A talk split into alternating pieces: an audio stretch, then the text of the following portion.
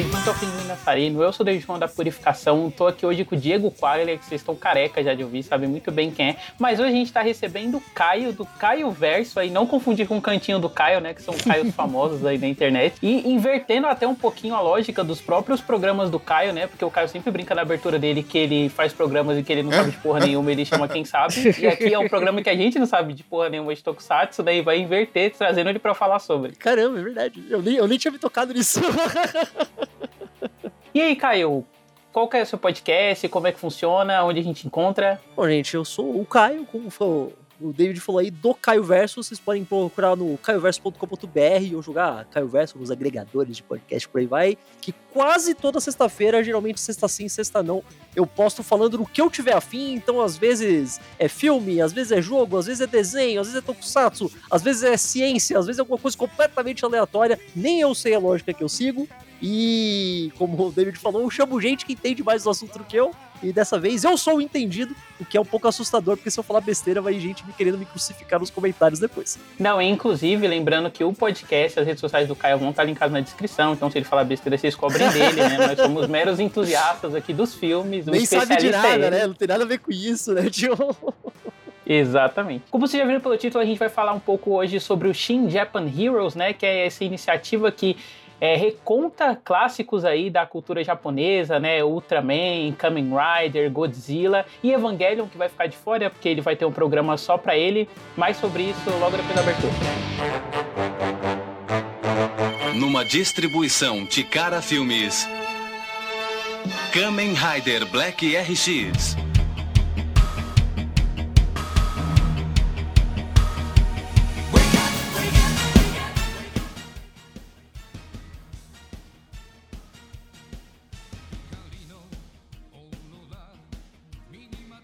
Então, antes de falar dessa iniciativa Shin, eu queria perguntar primeiro pelo Caio, qual que é a relação que a gente tem com as franquias e tal, né? Eu lembro que Tokusatsu é uma coisa que eu vi bem espaçado assim durante a adolescência. Eu sempre curti, não só porque a gente cresceu vendo Power Rangers e tal, mas tinha uma época que eu pegava muito DVD assim em feira, e aí um dos caras que vendia, né, ele me passou do Jasper. Uhum. E eu vi, achei muito foda assim. Então as coisas que você não conseguia entender, porque eram só coisas ditas, é, não eram vistas visualmente, né? Eu lembro que quando eu percebi que aquela menina que andava com ele era um ciborgue, eu, nossa, não é um ciborgue, né? Porque ela fala, ah, um chip que tem na minha cabeça. Eu, nossa, pode crer, então ela é um robô, ela não é uma pessoa normal. É, é. Mas eu curtia bastante, assim, eu sempre fui muito simpático com o Tokusatsu. Eu sei que o Tokusatsu, às vezes, ele cai um pouquinho, né?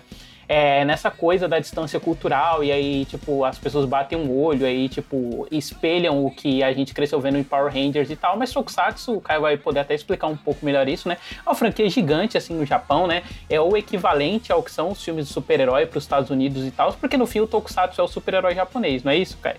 é até um pouco mais abrangente que isso, né? Porque a, a, a, palavra mesmo, tipo, a palavra tokusatsu, os dois kanjis, é literalmente, tipo, efeitos especiais, sabe? Então, tipo, no Japão, eles chamam de tokusatsu, eles mesmos, os japoneses chamam de tokusatsu, uma porrada de coisa que a gente não associa. Tipo, sei lá, a série do Homem de 6 milhões de dólares, eles chamam de tokusatsu, tá ligado?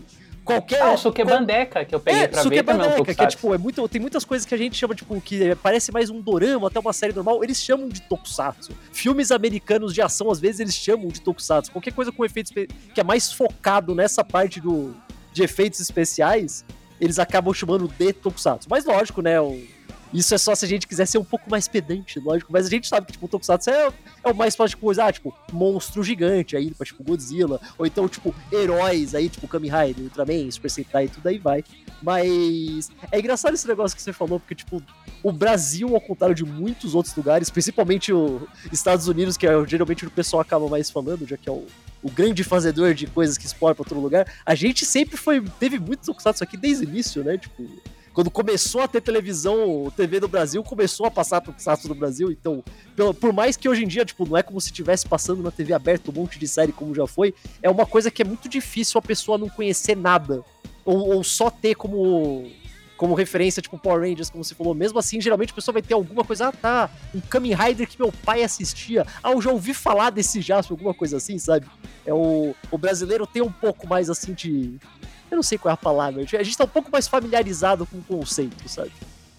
Sim. Ah, eu lembro de um outro que passava na Band, todo mundo comentava, assim, e para mim foi muito massa, porque eu tinha visto Jasper e tal, e aí eu lembro, se eu não me engano, eu posso estar na noia agora, hum. mas tinha uma referência dele aparecer e tal, que era o Rio Kendo, né, que tinha uma época que ele passava aqui na Band ah, e tal, e pelo menos eu tava na escola, todo mundo comentava. Rio Kendo passava na. Era na rede TV, acho que não era na Band. Ah, esse eu acho, acho que eu TV. vi. Que foi uma coisa meio a volta do Tokusatsu na televisão, né? Tipo, ficou muito tempo sem batar, se passar. Já era nos anos 2000 e pouco, porque, tipo, quando parou de passar Tokusatsu pra caramba é, aqui, ali no final dos disso. anos 90 e tal, começou a vir, tipo, Power Rangers, que apesar de ainda, ainda é, tipo, é uma adaptação da série japonesa, usando só pedaços, então não é, não é a versão pura ali, né? Tipo, lógico, então é outra coisa. Sim, sim. E daí Ryukendo foi a primeira vez em muito tempo que realmente chegava uma série japonesa. Que era engraçado que até na época tu não fala, pô, agora vai começar a vir um monte não veio, né? Mas, mas tudo bem. Ironic... Quem sabe se fosse em outro canal, É, né? talvez, outros tempos, sei lá. Ironicamente, a gente tá meio que mais ou menos vivendo meio que uma renascença de voltar a ter Tokusatsu no Brasil agora, né? Porque tá tendo um monte de série Kamen Rider aí na, aparecendo no Prime Video, coisas Streamings, assim. Streamings, né? É, tipo, no streaming tá sendo uma plataforma muito melhor do que a TV aberta já foi, né? Mas. Uhum. Quem sabe o pessoal não é. se empolga e vai assistir algumas coisas Até porque a TV aberta hoje em dia, né? Enfim. É, é difícil, né, cara? Mas e você, Caio? Você cresceu vendo? Qual é que foi a sua relação? Ah, cara, eu, eu, no, eu tenho 33 anos, a gente tava até comentando ali no off, né? Tipo, então eu, eu nasci em 90, não dá pra você ter nascido em 90 e não ter visto o Tokusatsu. Tipo, passava em todos os canais. A, eu peguei a era de ouro dos Tokusatsu que passava, tipo, na Globo, na Band, na Rede Manchete, todo lugar tinha algum, na CNT, tá ligado? Todo CNT. lugar passava um Tokusatsu, então você via de vários tipos. Então cresci vendo a minha infância inteira. Depois, quando começou a passar Power Rangers, eu falava, pô, isso aqui ainda é legal, mas é diferente e eu não entendo por quê, porque eu ainda não sabia que era. Que era tipo, ah, porque não é a série japonesa, é a versão americana da série japonesa e blá blá blá.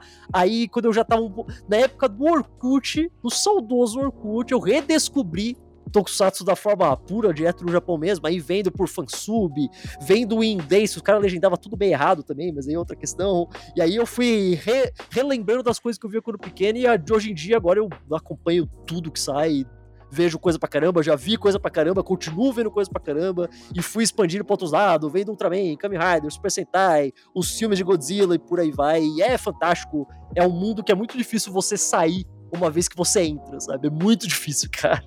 Então a dica é não entrar, né? Claramente. É, aí depende. Tipo, se você, se você entrar e ficar quietinho na sua, tudo bem. Mas se você entrar e falar, pô, que legal esse brinquedinho aí, vou procurar pra comprar, você tá ferrado, cara. Então toma cuidado, sabe assim, tipo. Ficar quietinho na sua. Um alerta pra suas carteiras. Sempre é a melhor dica, né? De todas. Assim, serve, é, serve, então... serve pra tudo. É aquilo, né? Qualquer coisa que é nicho, que tem, tipo, um fandom nichado, sempre tem, tipo, às vezes, panelinha, briga bizarra que você não entenda se você tá de fora e tal. Tipo, às vezes você tá só assistindo uma série que é comentar no, no Twitter e vira uma briga sem você nem perceber, sabe? Então, não só sei. Muda o endereço, né? Só muda o endereço. É, na real, na real, só muda o endereço, exato. E você, Diego? Então, David, é engraçado, né? Eu comecei pela versão americanizada da coisa, né? Que é o Power Rangers, né? A versão americana da coisa, na verdade, hum. né? Que eu via tal, TV Globinho. Aí depois na TV a cabo, quando existia a afinada Fox Kids, que também passava Power Rangers. Uhum. E depois foi mudando os canais, mas via bastante. Mas eu tenho um tio, o meu tio Fernando, que, é, que era fanático pro Jaspion. Ele tinha um DVD do Jaspion completo. Nem sei se era legal esse negócio, devia ser legal. Mas enfim, ele tinha. E aí ele passa, uma vez ele me pegou. Batendo punheta. E passou pra mim inteiro. aí ele me pegou e, a gente, e, e, me levou e a gente fez uma maratona de Jaspion e viu tudo, Satangos e tal, assim. E eu lembro de achar muito legal. Louquíssimo, louquíssimo. Eu lembro de achar muito legal. Cara, vou. Eu, eu acho que qualquer pessoa, e aí o, o David eu acho que vai vai confirmar comigo, vai, o David. E você também, Diego. Vocês vão confirmar. Se você é uma pessoa que já gosta de filme, você gosta de filme sim. B, você gosta sim, de filme mais sim, antigo, você gosta de filme com os efeitos especiais dos anos 80, sabe? Essas Dá coisas o seu assim, charme. Automaticamente, você já tá predisposto ah, a gostar sim, porque você já entende o charme. Se você gosta de filme de terror, uhum. se você gosta de filme de terror, você já tá predisposto a gostar de Tokusatsu. Porque tem muito da. Tem muito do, do mesmo DNA, DNA tá ligado? Porque parte da graça é você ver e falar, pô, como que eles fizeram isso? Ah, tá, olha, aqui o cara aperta o botãozinho uhum. e explode a faísca, que é quando... Essas coisas é muito você montar o quebra-cabeça na sua sim, cabeça sim. de como eles fizeram cada Tanto cena. que eu tô tentando Com converter certeza. um amigo meu que é, tipo, acompanha um ou outro Tokusatsu, mas é fã de Power Rangers, a Doctor Who, porque é, imageticamente, assim, a pessoa consegue fazer Nossa. essa transição tranquilamente. Cara, sabe o que eu já falei várias vezes? É uma coisa que não é, não é óbvia. É uma coisa que só depois quando você para pra olhar, você fala, ah, pô, pode crer. Se você gosta de Doctor Who dos antigos, o- das primeiras, não do, de 2005 pra frente, é muito fácil você passar de ver Doctor Who pra ver os Ultramans antigos. Porque a pegada é muito parecida, é muito parecida. Que é tipo, o episódio que aparece uma coisa bizarra, geralmente envolvendo alienígena, tem uma puta investigação, e no finalzinho tem uma luta. Ah, entendo. É basicamente a estrutura Uhum, de Doctor Who, tá ligado? E os efeitos especiais são muito próximos. Não, eu ia dos dizer, até porque você falou dos efeitos, né? Até as primeiras de Doctor Who, né? Ter parecido um pouco depois. É, depois então, é, depois também, vão sim, inter- sim. As primeiras, eu digo, dessa de 2005 e tal. Depois vão interjetando mais uma grana, pá. Assim, você pegar as primeiras, né? Eu acho que pra quem gosta desse charme é, da coisa, né? Desse artesanato, né? E de usar uma certa, entre muitas aspas, gente, precariedade a seu favor, Uhum. assim. Eu acho que isso é bem interessante, né? E aí eu, Oh, e eu gostei muito de Jasper quando eu vi, né? Gostei muito. Só que aí eu, eu não fui ver os outros Tokusatsu, mas de lance eu fui, eu tive contato com uns. Eu lembro de que eu vi as cenas daquele que virou um macaco, Dr. Gog, que, que tem a voz Madruga, qual que é esse? Ah, o Spectre Band É, que tem aquela frase, né? Que o meu objetivo é a conquista, que virou um meme. Conquista. Virou um meme esse negócio. Eu, nunca vi, eu nu- eu nunca vi inteiro. Vi cenas passadas, né? Mas vi que todo mundo falava dele, que era um vilão humano e tal. É, é que tem um, um negócio complicado de você recomendar. Tipo, ah, pô, fiquei interessado aqui, vou ver. É que, no geral, não todas, lógico, tem suas exceções aqui e ali. No geral, a maioria das séries, e eu- aí eu tô falando das séries normais, tipo, lá, as franquias grandes e tal, elas são séries que passavam por um ano inteiro. Aham. Então você fala, poxa, fiquei interessado em ver Gavan. Quantos episódios são? São 45 episódios de, 40, de meia hora. Tá ligado? É meio difícil hoje em dia pra pessoa falar, pô, vou ver aqui 45 episódios, vou ver aqui 50 Assim, mal episódios. comparando, é meio novela, né? Tipo assim, se você É, pensar. mas sim, sim. Assim, nesse sentido. É, porque, tipo, a, a novela é todo dia, o, o Tokusatsu é uma vez por semana, mas é- dura um ano. Então, tipo, é mais ou menos 50 episódios. É muito. É, é fácil você virar pra uma pessoa: olha, assiste essa série aqui, são 12 episódios. Aí você vira, olha, assiste essa série aqui, são 52. É um pouco mais difícil. Então eu entendo que é. É, é, é fora de você recomendar, porque é um trabalho, tá ligado? Tipo, É uma coisa grande. Você fala, ah, vou sentar e ver.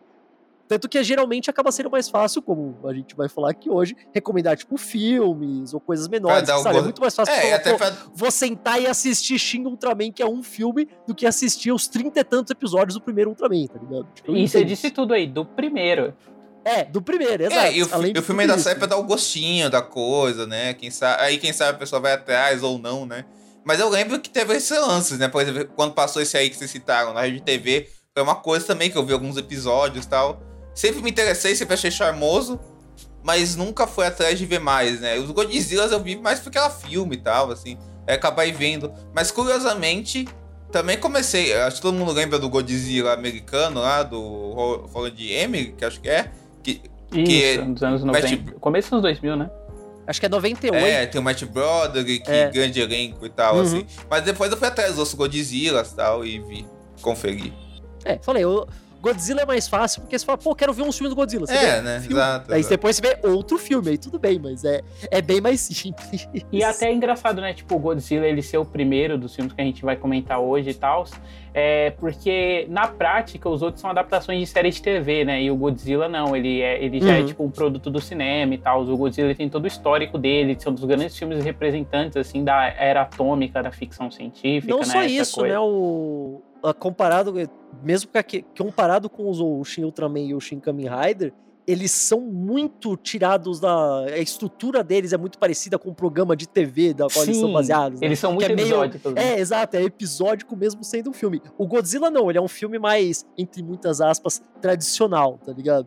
E muito diferente de todos os outros filmes do Godzilla. Que é exatamente o contrário. Tipo, os filmes, o, Shin Ultraman, você fala, pô, isso aqui é muito parecido com o Ultraman. O Shin Kamen Rider é muito parecido com o Kamen Rider. O Shin Godzilla é completamente diferente dos outros Godzillas, apesar de manter vários temas e tal. Ele é bem diferente, cara, bem diferente mesmo. Ainda que, tipo, dá pra apontar que existem tantas versões do Godzilla que, tipo assim, É. não tem nem como falar que ah, é, existe um jeito, de- um jeito Godzilla de ser Godzilla, né? É, e dá Sim, pra sim. afirmar também que tanto no Ultraman, tanto no Kamen Rider, existe você manter a mesma estilização, né, das séries e a mesma estrutura, mas também dá contornos que só hoje em dia seriam possíveis para isso, sabe? E ou, talvez outros interesses para aqueles projetos. Ah, ah, e um outro negócio que também é muito visível comparando os três um com o outro o, tanto o Shin Ultraman quanto o Shin Kamen Rider, eles são muito fiéis visualmente, né? Uhum. Tipo, apesar de você, se você for bem ali no detalhe, ah, né? tá, é diferente. Mas eles são muito parecidos visualmente com o visual original da série. O Shin Godzilla é completamente diferente visualmente uhum. de todas as outras versões Godzilla. Tanto que eu lembro que até na época, quando apareceram as primeiras imagens, teve gente que, tipo, tomou susto, porque a, a cara do Shin Godzilla é bizarra, assim, é perturbadora de esquisita, cara. Uhum. Eu adoro, eu adoro. Também, também. É, então, né, para quem não sabe o que é o Shin Japan Heroes Universe, ele é um projeto colaborativo, né, entre a Toho, que é a produtora do Godzilla, a Cara, que eu devo estar pronunciando errado, né, qualquer coisa o cara me corrija a Tsubaraya Productions e a Toei, né? E aí, tipo, ele reúne esses filmes, assim, que são encabeçados pelo Hideaki Anno, que é um diretor que eu curto... Ba... Era isso que eu ia falar. Eu curto muito, assim, o trabalho do Hideaki Anno, sabe? Eu sou um grande fã de Evangelion. É, eu não posso falar pelo Caio, né? Que eu nunca vi ele falando de Evangelion, ou não lembro de serviço e tal, mas eu sei que o Diego curte bastante também. Cara, pra, você, de... pra você ter uma ideia, David, a senhora, minha esposa, recentemente fez uma tatuagem do Pen Pen de Evangelho. Ah, então, que legal. Ah, então... fica, fica aí, então, tipo, fica no ar, né? Tipo, olha só. Será?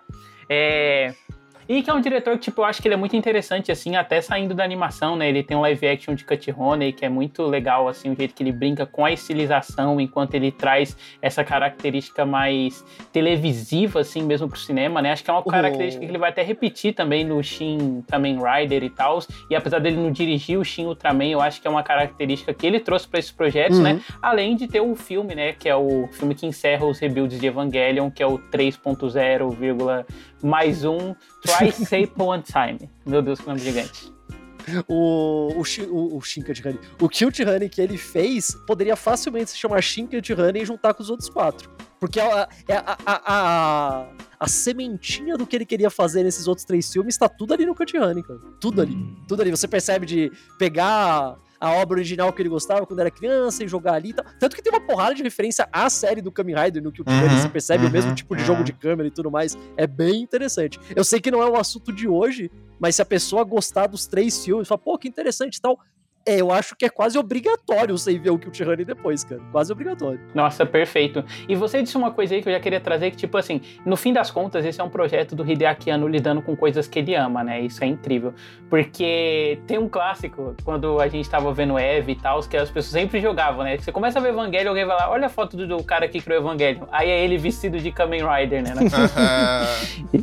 e é muito legal, tipo, ver a devoção que ele tem pra TV e como ele, tipo, pro cinema ele consegue trazer trazer essa característica televisiva, mas ele traz uma televisão não em termos de limitação, mas né, mas uma característica televisiva em termos de uma linguagem casamento, Sim, né? né? Um casamento, rola. Exatamente.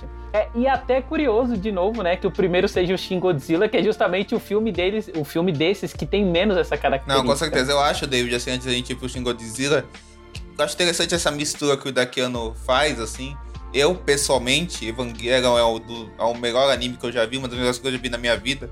Não que eu tenha visto muitos animes, mas, cara, Evangelion é uma das coisas que, assim, me mudou como pessoa. O David acompanha isso.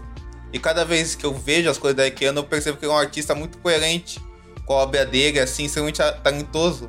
Porque ao mesmo tempo que ele, que ele homenageia e celebra essa coisa lúdica da infância dele, né? E e repete traços das coisas, dessa coisa que cresceu vendo, ele consegue adicionar também interesses que são muito particulares deles que você vê nesses três filmes, assim, por mais que eles sejam diferentes entre si, né? Tanto na, na obsessão dele pela burocracia, que tem quase todas as coisas dele, né? Um, obcecado por, por jogos burocráticos, mas também em como você mexe com essas coisas no mundo real, mas sem uma necessidade de uma verossimilhança de um realismo artificial, eh, mesclando a, no, a, nossa realidade tecnológica de hoje e os nossos cenários de hoje com essa coisa imaginativa que ele tem, com a fantasia que ele tem, que ele respeita, né? E muita violência também, né? E uma densidão política muito grande, um existencialismo na relação dos personagens, eu acho. Os três filmes, mais o Shin Ultraman e o Shin Kamen Rider, mas ainda assim o, o Godzilla um pouco menos, mas também os três filmes eles têm muito aquele lance da hiperrealidade, É. né, cara? Não é que é um, um mundo completamente separado, não. É o mundo real, só que muito mais, né? É. Uma coisa. É, um- é uma coisa que você. É difícil de O exagero o do tá mundo real, né? Exato. É, o exagero, é isso, é isso, exato. Uhum. Aí você esqueceu a maior obsessão do, Hida- do Hideakiano, que é bunda. né? Bunda, bunda. Sempre que possível, ele tá sempre, tipo, focando na bunda das pessoas. Ele gosta muito, ele é um, ele é um homem que gosta muito de bunda, cara. Eu respeito isso, eu respeito isso. Pô, isso é uma coisa que eu fiquei pensando assim, mas é. Tipo, no Cut Honey tem, mas pra mim era, sei lá, era uma herança do mangá, sabe? E aí, tipo, eu achei que nos outros, tipo, o foco vinha de coisas diferentes, assim. Eu não, não, parei pra pensar nisso dentro de uma característica que volta na filmografia dele. Ah, é que ele pega o, o, o Kamen Rider, ele tem muita coisa da TV, mas muita coisa do mangá também. Dá pra ver, tipo, a pessoa que lê o mangá, ele vai perceber, ah, tá, olha, isso aqui é exatamente igual ao do mangá. E a gente sabe que não é, tipo, ah, é porque o, a, TV a série de TV também é baseada no mangá. Não, a gente percebe que, é, que são coisas que não foram colocadas na série de TV, são exclusivas do mangá, e ele resgatou pro filme. Então você sabe que ele é, tipo, ele é, ele é um, um fã querendo se mostrar, sabe? Tipo, olha, eu sei esse detalhe mega específico, olha que da hora. E dele joga ali, tipo, que é uma característica que pode ser. Eu consigo ver a pessoa achar isso bobo, sabe? Tipo, falar, pô, o cara tá só querendo mostrar que ele conhece e tal. Eu consigo a pessoa ver a pessoa reclamar, mas eu acho isso legal, não sei. Não, eu acho. Como um cara que. Se eu fosse fazer um filme dessas coisas, eu ia fazer exatamente Não, eu acho assim, sabe? bacana porque, porque Uhum. não até paga, né? Porque eu posso falar por mim, acho que pelo David também. eh, Eu, eu não conheço porra nenhuma disso tal, assim, e não me senti fora do negócio, né? Então acho que acaba não até pagando, né? Fica aquele negócio a É, mais. essa é a né? questão. Re- referência que é intrusiva, sabe? Aquele, aquela Uhum. piada que o cara para o filme pra virar pra câmera e Exato, falar alguma exato, coisa, exato. sabe? Ele não faz isso, né? Uma coisa que, se você for atrás depois pra ele, você fala, pô, olha que legal esse negócio, que É bacana. que que adiciona o caldo do procurar." filme, né? Não é uma coisa que te tira do filme, nem que fica É uma- dependente É uma disso. coisinha, é uma coisinha a mais pra quem já conhecia o original. E tudo bem, é legal. Tá isso. casado é bom você agora. recompensar. É bom você recompensar quem já conhece a coisa que você tá adaptando, sabe? Isso é importante também. Mas ele nunca faz isso de forma que vai alienar quem não conhece. Pelo contrário. Uhum. É, eu acho até que, tipo, isso vira um signo marcante dentro das próprias coisas dele. Porque, por Hum. exemplo, muita gente acaba lendo, por exemplo, a iconografia pseudo-religiosa de Evangelion como religiosa, mas é mais referência a Ultraman, É né? É aquele negócio, pratica- praticamente todas as coisas que as pessoas ficam falando, não, porque o evangelho colocou não sei o que lá, sobre a religião católica, isso aqui na Bíblia e tal. Praticamente tudo é Ultraman. Praticamente tudo. E é muito engraçado. Quando você conhece, você vê as pessoas falando e fala, ah, tá, então, na verdade é só referência a Ultraman, gente. Calma. Calma. Mas aí, Caio, aí entra aquele negócio da morte do autor, né? Tipo, a intenção Ah, sim, dele era claro, só claro, referenciar claro, Ultraman, né? Mas a gente tira outras leituras. Faz outros E além contornos, Mas fica né? mais legal quando você descobre que é Ultraman, porque você percebe que o mundo não é tão Binário. eurocêntrico. o Ultraman coloca, nas séries originais, colocava essas coisas, porque, e nem todo mundo sabe disso, o Eiji Tsuburaya, que é o criador, o cara que criou todo o conceito, era católico.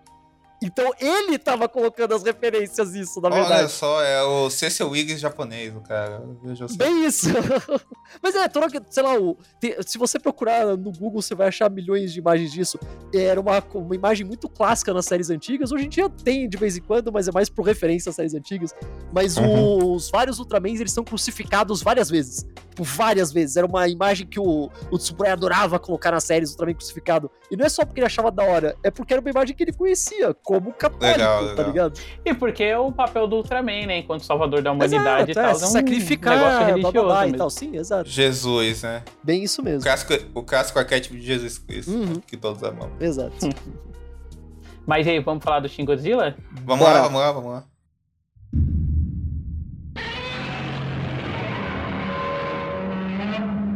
Música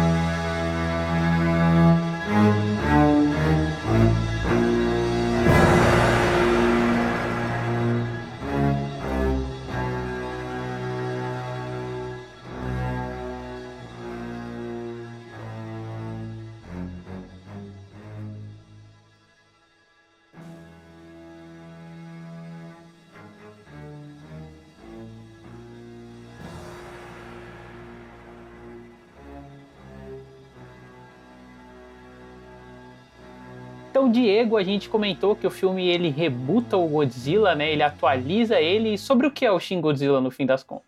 Então, querido David, o Shin Godzilla, né? Ele trata de um acidente misterioso que ocorre em Tóquio e é um gabinete de emergência com esses burocratas que o Edakano tanto ama se reúne para resolver isso. Só que de repente surge essa criatura gigante que aparece destruindo tudo, né? E com rumo em direção à destruição total de Tóquio. E aí o filme fala dessa junção desses burocratas para tentar parar essa criatura, que é o Godzilla ressurgido. Pam, pam, pam. Eu vou falar um negócio muito engraçado que eu não sei quantos filmes do Godzilla vocês viram depois. Eu o, o Diego falou até que viu alguns. Não sei se o David chegou a ver alguns filmes originais do Godzilla ou não. Vi, sim. Sou então... muito fã, inclusive. Ah, legal, show, show. Ótimo. Aqui é eu ia falar, eu, Caio, como fã de gente vestida de monstros se batendo, eu gosto muito dos filmes do Godzilla, que é Godzilla versus Nananã, né? Tipo, Godzilla enfrentando um outro monstro, uma outra criatura. Eu sempre Godzilla versus Motra, Godzilla é, versus... vai. E, ó, a maioria dos filmes do Godzilla é Godzilla versus tal. Eu gosto muito disso, legal, blá, blá. E esse sim, filme... Sim como o, Diego deu a, deu a letra lá no comecinho, poderia facilmente se chamar Godzilla versus burocracia, porque é basicamente isso, cara. É basicamente isso. A única coisa que faz o Godzilla destruir tanta cidade, esse negócio, é porque a burocracia entra no caminho de tudo que, né, como a gente sabe, é assim que o Japão funciona e a maioria dos lugares também, convenhamos. É interessante ficar um filme que, na verdade, quem for esperar um filme de porrada, né, é um filme que desconstrói isso, né? Porque é um filme, na verdade... Eu consigo entender a pessoa que fala, ah, eu acho esse filme chato.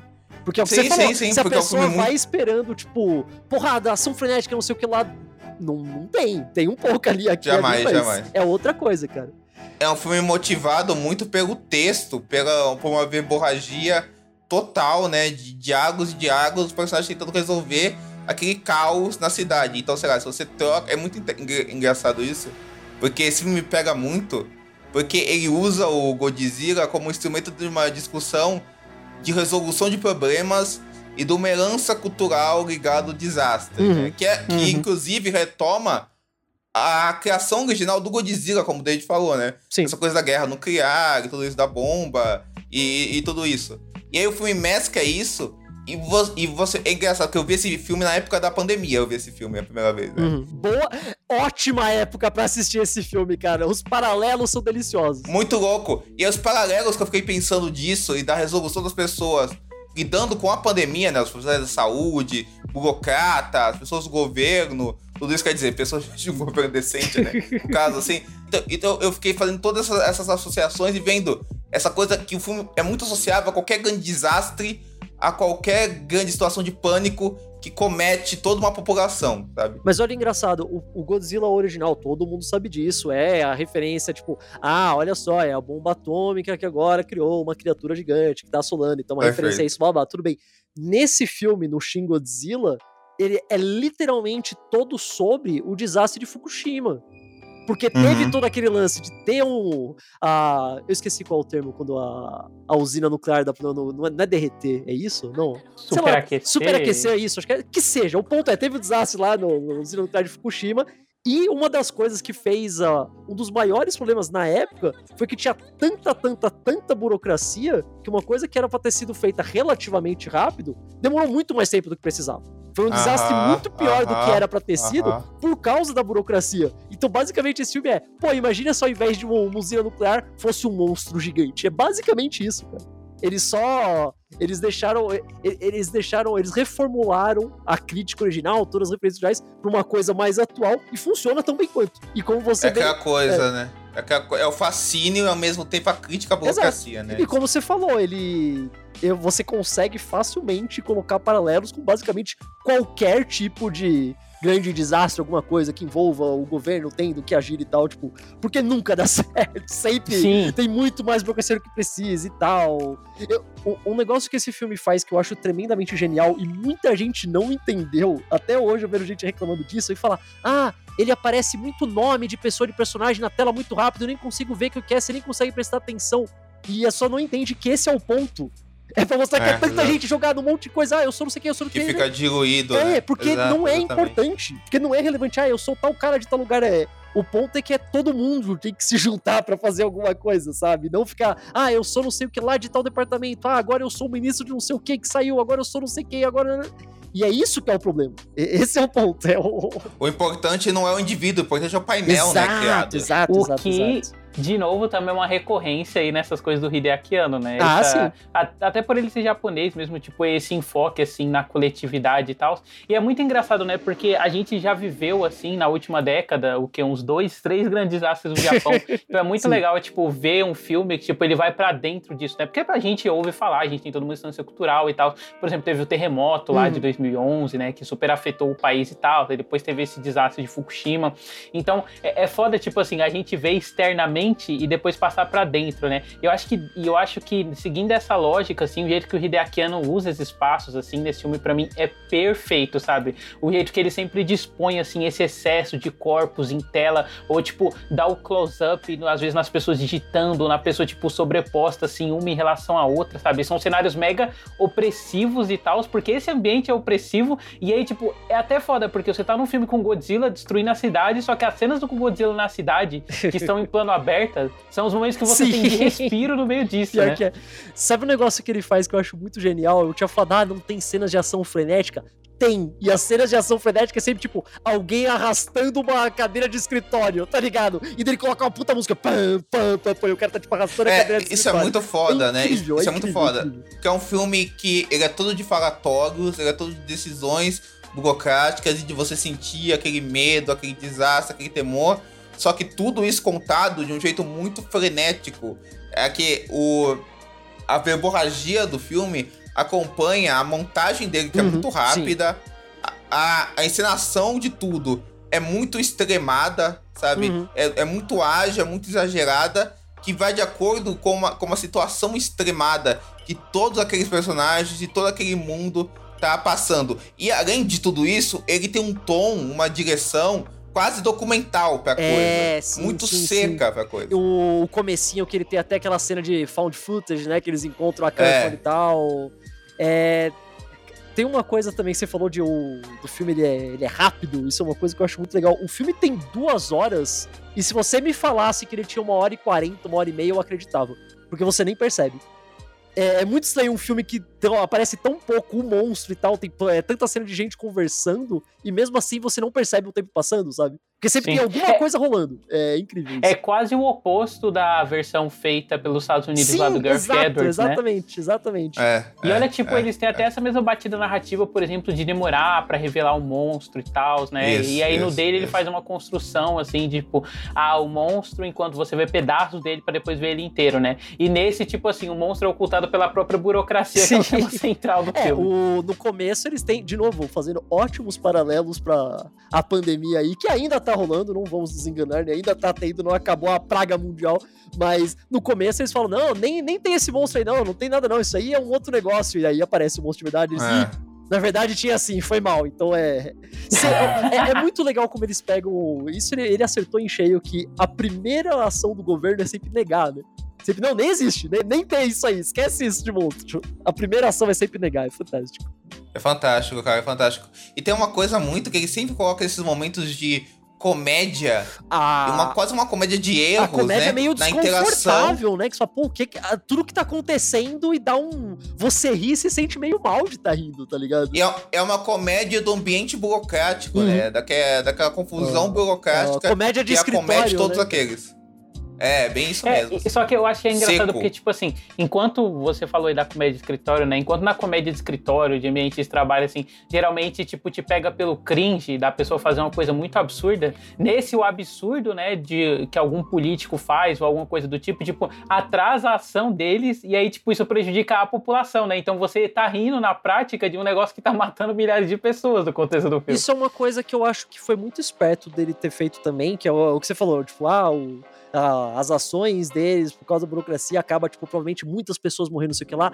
Ele poderia facilmente, seria uma escolha muito válida, mas ele poderia facilmente ter sido um filme em que você, em que mostra as pessoas morrendo de forma grotesca o tempo todo, tá ligado? Daria pra ter feito isso facilmente. E não faz. Não tem nenhuma cena, tipo. Tem cenas de destruição, óbvio. O Godzilla vai andando, provavelmente um monte de gente morreu. Mas você não vê, tipo, o Godzilla esmagando uma pessoa, tá ligado?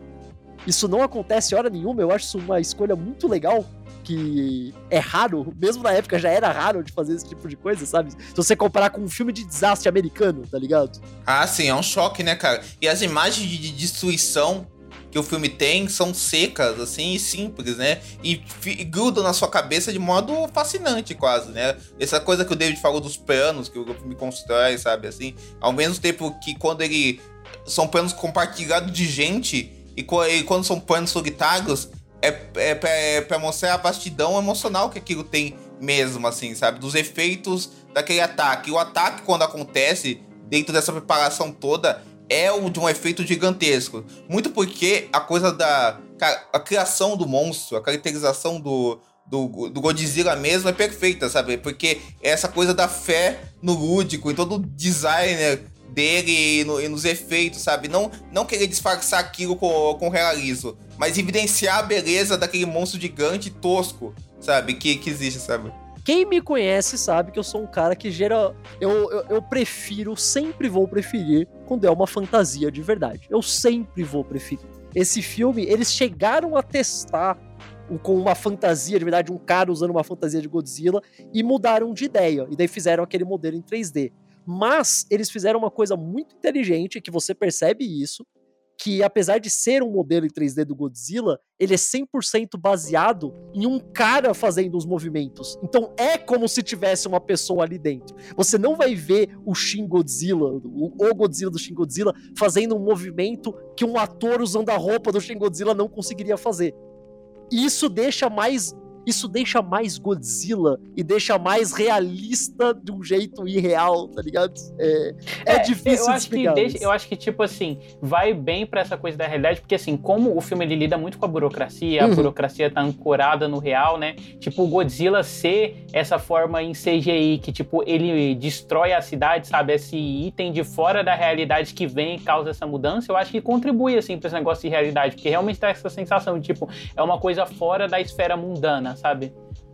Não, e eu acho que uma coisa muito foda é que o filme compra demais essa essa fantasia de carnaval de efeitos que o filme constrói, sabe? Pra ser esse monstro, sabe? Então, ele compra demais esses efeitos não realistas que, o, que são que ao mesmo tempo se mesclam com a realidade que o filme tem. Ele, ele consegue mesclar esse lado ridículo, fantasioso ridículo entre aspas, não como, como se o ridículo fosse uma coisa ruim, sabe? Mas o ridículo ao ligado do lúdico, sabe? Assim, com uma fé nisso, junto com essa violência gigante que aquele, que aquele monstro é capaz, é capaz de, é, de fazer. E ele, ele compra essa violência ao mesmo tempo. Existe em a mesma medida a violência e a fantasia, é, é honesto, sabe? né, cara? É honesto. Ele não tá tentando. É. Ele, ele, em nenhum momento ele tenta fazer aquele. Ah, esse aqui vai ser o Godzilla diferente dos outros, porque ele vai ser muito mais realista e tal. E não é isso que ele. Ainda é o mundo real, entre aspas, mas ainda é fantasioso o suficiente pro Godzilla não ser uma coisa que tá errada ali dentro, sabe? Exato, inclusive tem, isso é maravilhoso, porque esse choque entre um visual do monstro que não é contemporâneo com aquele mundo contemporâneo ativa muito bem nas cenas de, de destruição, nas cenas do ataque no monstro. Justamente porque o filme tá tão comprometido com a proposta dele. Que não é uma proposta de você imaginar um monstro ah, assustador, realista, sabe? Assim, como a gente vê no filme americano. Não, é entender a fábula do monstro. A fábula do monstro tá no visual. Aliás, eu, eu, nem, é eu queria muita opinião de vocês nisso, porque é sempre mais legal de ter essa. de gente que é mais de fora falando 100% só puramente de design. O que, que vocês acham do design do Shin Godzilla? Ah, eu acho do caralho, assim. Eu acho eu que essa coisa, tipo assim, dele às vezes ficar meio quadrúpede, assim, de se abaixar, sabe?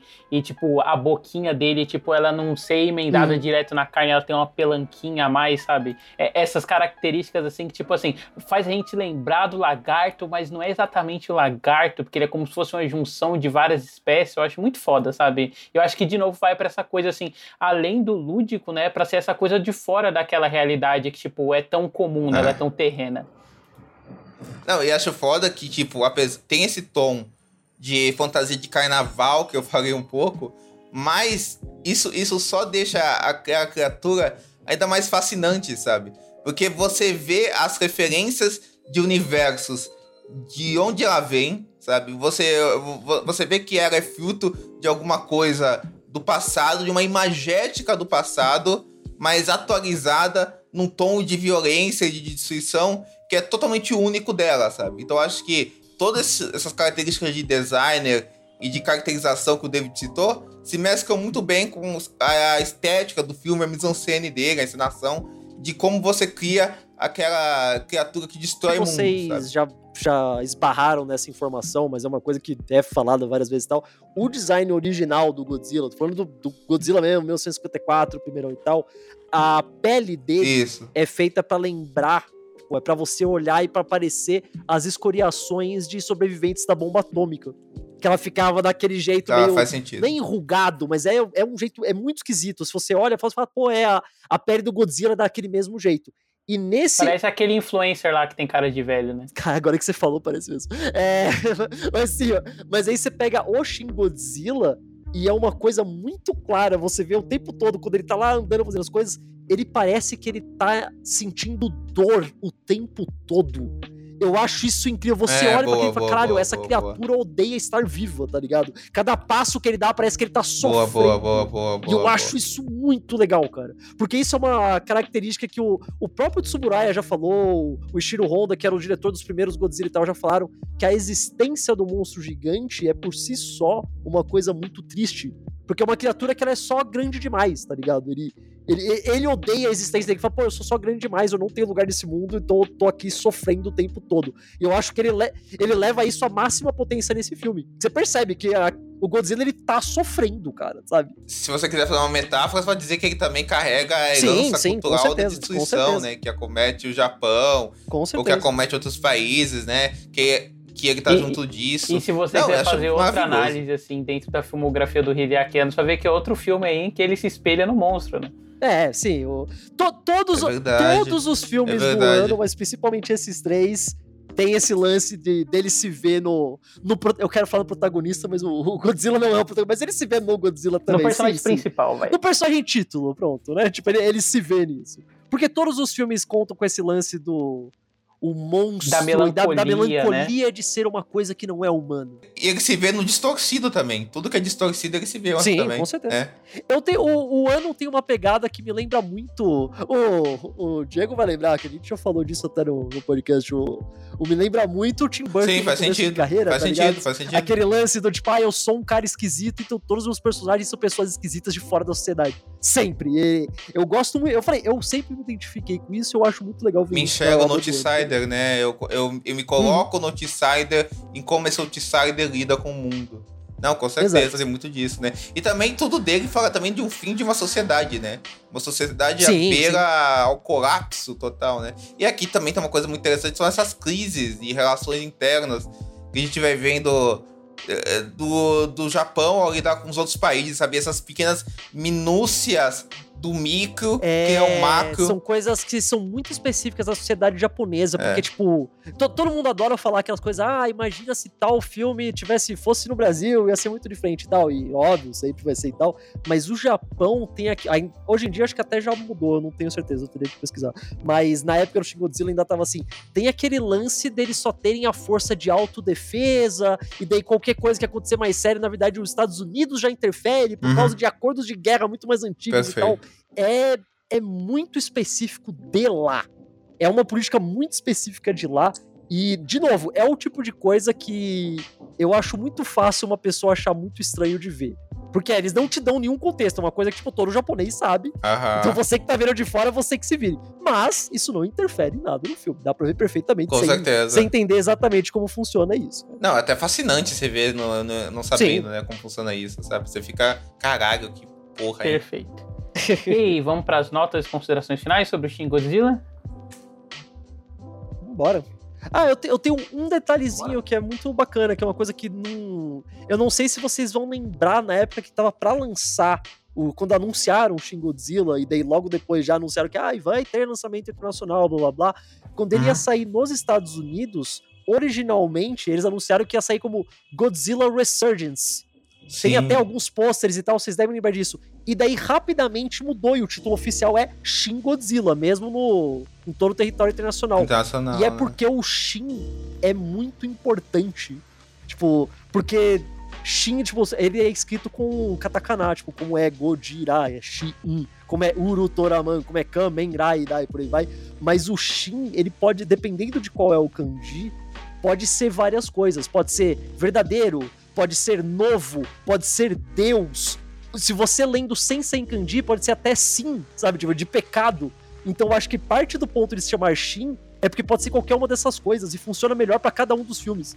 Tipo, nesse filme você vai falar, ah, isso aqui é mais para ter a ver com o novo, é mais para ter a ver com Deus, acho que Deus talvez combinaria mais, mas aí no Kamen Rider é mais pecado, porque ele mata os outros, no Ultraman é novo, ou é outro, sabe, você não pode tirar o Shin. O Shin é muito importante na, na construção dos títulos. É uma coisa que é, é, é impossível de traduzir, infelizmente. Então é mais fácil. Ah, a gente sabe que foi só para criar uma marca, né? No fim das contas.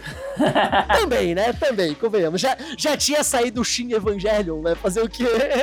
Mas e aí, Caio, aproveita que você tá falando aí suas considerações finais e sua nota pro Shin Godzilla. Ah, cara, eu, eu acho um filme fantástico, é muito bom. É um filme que ele é diferente do que você tá esperando, mesmo se você já gosta de Ultraman, dessas, de Ultraman, de Godzilla e todas essas coisas, ele é muito diferente, mas é diferente de um jeito muito bom. Ele é novo ao mesmo tempo que ele tem todas as raízes e tal, negócio.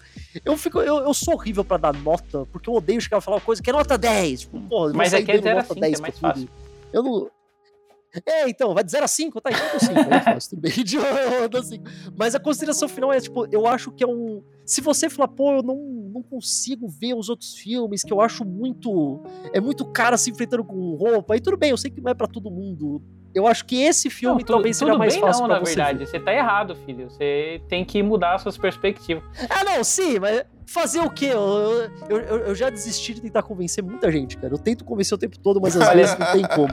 Você deve, sa você deve saber disso, David. Você deve saber disso, chega às vezes não tem como. Esse é um filme que eu consigo ver uma pessoa que fala, ah, eu não gosto de nenhum, nenhum outro sim, ainda sim. gostar. Ele é mais, para... cego, ele é mais é... assumidamente cego, digamos Exato. Assim, Mas paradoxalmente também é um filme que eu acho que é muito fácil a pessoa que já gosta também ah, gostar. Ah, sim, então, sem dúvida. Sei lá, é, é um filme perfeito nesse aspecto. Eu recomendo hum. pra caramba e tem esse ponto a mais, que é sempre legal comentar. É um dos poucos filmes do Godzilla que a gente tem 100% de forma oficial em streaming no Brasil hoje.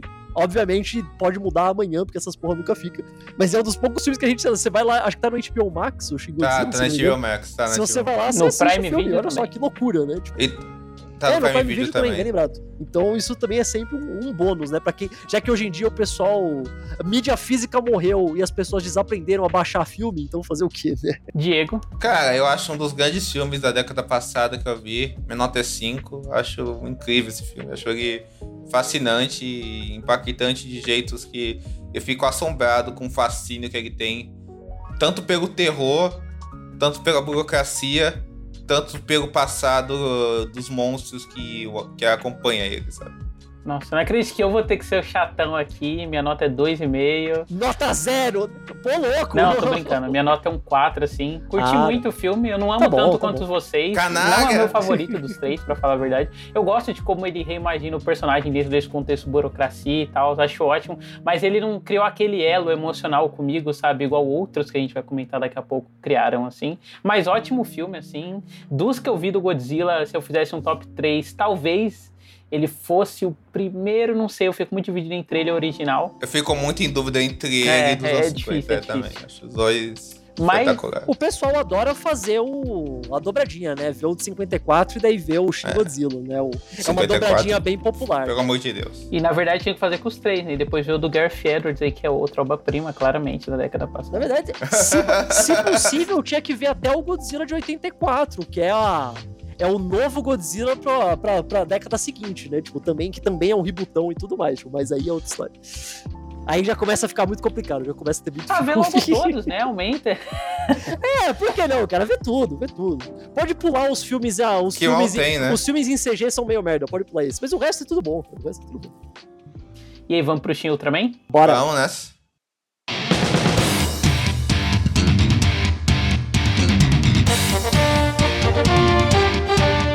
Shin Ultraman, até uma curiosidade, né? Eu vi ele no cinema, numa dobradinha aí com o Shin Godzilla, né? Consegui aproveitar. Eu queria ter visto, cara. Eu queria ter visto. Não Tava consegui. trabalhando, Infelizmente, né? só Só vi em casa mesmo, fiquei muito triste, queria ter visto ele no cinema. que É, é, um, é um filme que deve ter sido maravilhoso no cinema. Ah, uma delícia, assim. Eu já tinha gostado muito do Shin Godzilla, né? Mas eu já tinha ido, tipo, esperando que o Shin Godzilla fosse excelente e tal, por ser do Hideaki Anno. Eu não sabia se o Shin Ultraman era dirigido por ele, né? E não é, é do parceiro dele pra essa trilogia, que, deixa eu pegar o nome dele aqui.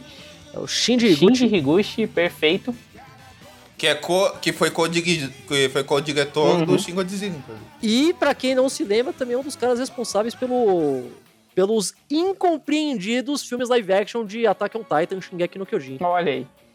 E o Shin Ultraman, ele conta, né, sobre um alienígena que tá em busca de justiça, persegue um criminoso desonesto num planeta chamado Terra. A sinopse não podia ser mais genérica, né?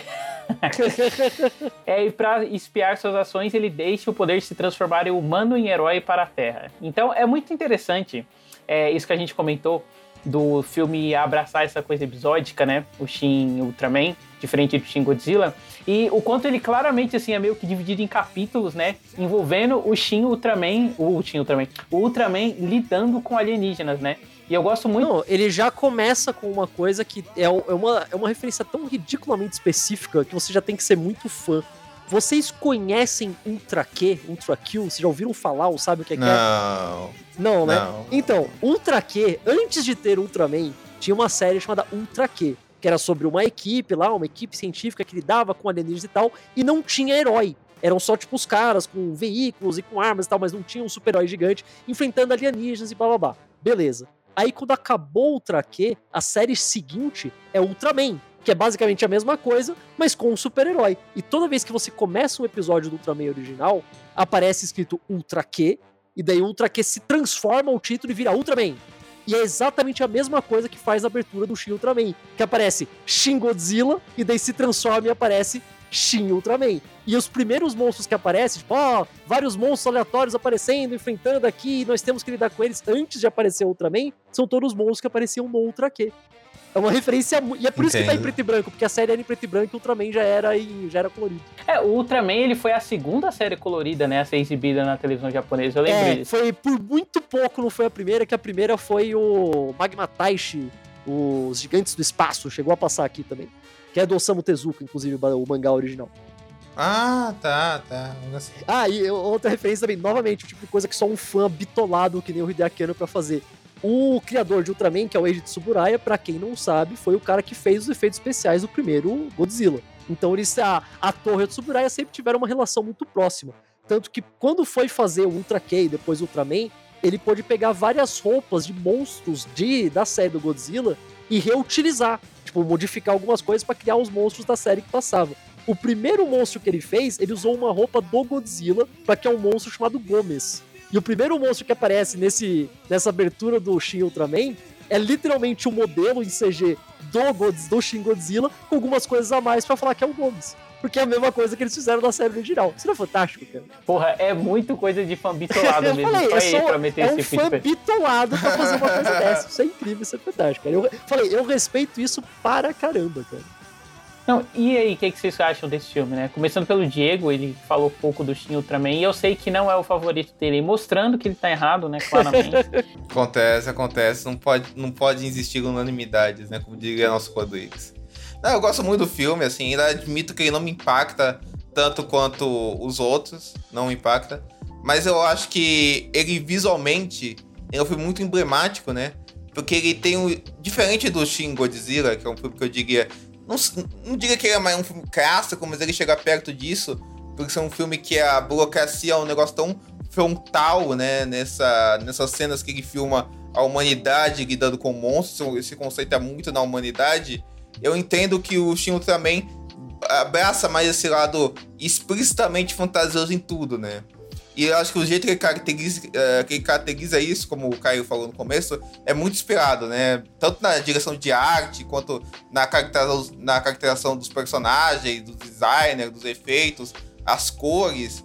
Parece que ele consegue criar essa coisa da ação episódica e dos humanos dentro dessa estrutura governa- governamental, convivendo juntos. E o Ultraman quase como esse capitão planeta da burocracia de um jeito bem inspirado, sabe? Então acho que é um filme que tem uma estilização muito grande de- dentro disso, só que ainda ele não abandona uma certa secura dessas, dessa caracterização da tecnológica, da realidade, dessa hiperrealidade que o roteiro do iraquiano e o Yama- Yamaguchi tanto se espelham. Nossa, perfeito. Eu, eu gosto muito no filme, tipo, o quanto ele lida, né, com essas características da TV. Só que, tipo assim, essa reimaginação que eles fazem pro cenário digital, só que é mesclando, né? Então, tipo, usando o digital pra criar o que antes Sim. seria só uma realidade estilizada, sabe? Tipo, o primeiro confronto mesmo, tipo, toda a fisicalidade do jeito que ele pega o monstro, assim, emulando essa coisa que já vinha, né, do Shin Godzilla, de, tipo, ser alguém dentro da roupa e tal, só que no contexto do Ultraman, o primeiro momento lá que ele dispara o raio, eu acho muito O- foda, assim. vocês sabem quem é o homem que faz o Ultraman nesse filme, né? Eles chamaram duas pessoas. Uma é o Bin Furuya, que era o cara que faz, que vestia a roupa do Ultraman original mesmo. Então eles chamaram o Switch Actor de verdade. E o segundo é o próprio Hideaki Anno, como fã bitolado que é. Olha aí, olha aí, carinho dele. Aham. Cara, pô, e é incrível, assim, tipo, ele ter se inserido no filme. Pra mim, isso é um negócio meio o Hulk do Ang Lee que ele sim, fez, sim, sabe? total. Tipo, de ter Total, uma é relação bem muito única com o material e, tipo, ele dá vida ao personagem, É. assim. Acho que é um negócio muito Pra foda. quem não, pra Porra, quem não David sabe, perfeito, tem é, é meio difícil de achar, mas procurando você acha. O Hideaki Anno tem um fanfilme da época da faculdade, que, em que ele é o Ultraman, mas é baseado no regresso do Ultraman, que é a terceira série da- dos Ultras e tal. E aí ele vestidinho, assim, com a roupinha que é pra ser Ultraman, fazendo as poses e tal, e basicamente ele voltou a fazer isso. Nesse filme aí, 50 anos depois. Que deve ter sido o maior momento da vida dele, né? Com certeza. Da vida dele, né? Sem dúvida nenhuma. Meu Deus. Pô, e dentro disso ainda, eu adoro o design dos outros alienígenas, sabe? Principalmente aquele que é, tipo, aqui, o design dele é praticamente um PC gamer, sabe? E aí, tipo, o jeito que ele se integra com a tecnologia, ele, tipo, vai lá e afeta a vida das pessoas, porque todo mundo tá. Todo mundo se relaciona com a burocracia por dentro da tecnologia, né? Esse é o filme mais tecnológico Sim. dos três, assim. Se é o que a tecnologia tem um ponto central e tal. E é engraçado, né? Porque, tipo, é uma coisa que, tipo, a gente espera de um filme do Ultraman, mas não, tipo, tão radicalizado quanto tem, né? Ainda mais a tecnologia sendo contrastada por essa coisa mais caricata, assim, do design dos personagens mesmo. O- eu- vocês falaram do Godzilla, tudo bem, mas o Ultraman original, vocês chegaram a ver alguma coisa? Ou não? Vocês só conhecem de fama, ou vendo, tipo, alguns vídeos soltos e tal? Tipo, É, só de fama. Mas sabe que teve uma época que eu fiquei muito obcecado, porque eu vi um, não sei se era um trailer de verdade, um falso trailer e tal, mas é uma casa de um amigo meu, né? E aí, tipo, era um trailer assim do Ultraman, feito em CGI e Ah, é tal, com era um a trailer música muito tema da antigo, mundo série. fala, Nossa, está... Vai sair o filme do Ultraman. E é um trailer muito antigo, que foi feito por fãs e na internet virou realidade. Todo mundo falava que era de verdade, mas sempre É, é foi meio que o, sempre foi fake. o sempre filme foi do é- Thundercats lá, né? Que é passado por cima do trailer de. Exato, exato. Mas eu tinha acabado de assistir a série inteira do Ultraman original faz relativamente. Ah, ah, Caio, eu lembrei. Eu também li o mangá do Ultraman. Aí não tem JBC, nada sabe? a ver, ele é bem separado, é outra coisa, mas Não, sim, eu tô ligado. Tanto que, tipo, ele trata o Ultraman como o próprio programa e tal, né? é uma legal, mas é bem separado. Esse pra mim é um meio que ah, os se os americanos É, fossem fazer um Ultraman, seria esse tipo de coisa, porque eles têm Aham, essa vergonha, né, dessa sim, coisa sim. caricata e tal. É muito legal você assistir esse filme logo depois de ver a série, porque mais do que o Godzilla, até mais do que o Kamen Rider, olha que o Kamen Rider tem isso também, mas no Ultraman acho que é o que ele fez mais. Tem muitas cenas, momentos, é, frases que são tiradas, tipo, verbatim, sabe? Assim, ipsilíteres, exatamente o que é falado na série é falado e mostrado ali. Tipo, a, a cena de luta que tem o Ultraman enfrentando o Ultraman falso, sabe? Aquela cópia do Ultraman que eles fazem, ela é literalmente montada em cima eles, de- eles desenharam por cima do. Eles pegaram a cena de TV e eles fizeram um esqueleto em 3D em cima dos dois personagens lutando e daí fizeram no filme. Sabe? É literalmente a mesma cena. Ele faz isso várias vezes, tem frases iguais, momentos que a câmera tá igual e tudo mais. Então é muito interessante você ver isso, porque daí você pensa, pô, mas é exatamente a mesma coisa, perde a graça, né? Que coisa boba. Mas ele faz uma coisa genial, que vocês sabem qual é, como funciona o Ultraman. É um cara normal, que daí ele é ferido pelo Ultraman, aparece, ele tá atrás de um monstro que acaba ferindo o cara, e daí ele se funda e fala, ah, agora eu, nós somos um só e tal, e daí ele passa a transformar Ultraman pra enfrentar. Mas, uma coisa muito ruim na primeira série, sempre foi um problema na primeira série, é que o Ultraman não tem personalidade nenhuma. Ele é muito, tipo, nada. O cara que é o Hayata, que é o, o, o hospedeiro do Ultraman, ele praticamente, ele não é nada, ele é um cara estoico, normal, ele, ele é bom, ajuda as pessoas, mas ele tem Traduzindo, muita... ele é o protagonista de qualquer é, mangá shonen, né? Exato, não, menos, porque é dos anos 60, então, tipo, ele não tem, todos os outros personagens da equipe são tipo, ah, o cara engraçado, o cara esperto, o cara que faz não sei o quê, ele não é nada, ele é o cara que virou Ultraman, então, tipo, ele não tem personalidade nenhuma. e isso sempre foi um problema. Tanto que na série seguinte, que é a Ultra Seven, eles já modificaram muito. O Ultra Seven tem muito mais personalidade, e, um arco e tudo mais. Nesse filme, o Ano falou: não, beleza, vamos usar isso. E daí ele fez Ultraman ser esse cara, que no filme é um cara muito alienígena de tudo. Né? Tipo, ele é um cara que ele não entende como as coisas funcionam. Ah, tá, então é assim que os humanos funcionam. E é por isso que ele é tão, entre aspas, sem personalidade nesse filme. Ele pegou uma coisa que na série original era um problema e transformou numa puta força nesse filme, que é a coisa que eu mais gosto nesse filme é o quanto o hospedeiro do Ultraman fica tendo que reagir no como funciona a humanidade e tudo mais, a aprender a gostar dos humanos, se apaixonar pela Terra e tal, tudo, que é uma coisa que é falada na série original, mas que você fica meio forçado, sabe? Só, pô, esse cara não... É, o filme é humanista, né? Muito, muito, assim. muito, muito. Que o Ultraman tem esses temas, mas era muito mais falado e menos mostrado na, na série, entende? É uma coisa que nas outras séries foi sendo elaborado, mas nesse filme ele já foi full nisso desde o início. E, e que também é uma recorrência aí, né, do Hideaki Anno, que é tipo assim, quase todo, quase tudo que a gente viu dele, né, tipo, sempre tem esse distanciamento, assim, do personagem. E até, por exemplo, o Cut Honey é diferente, porque ela é, tipo, é, é mais animada ela é humana, tal, né? ela é fofa, ela tem um jeito gracioso.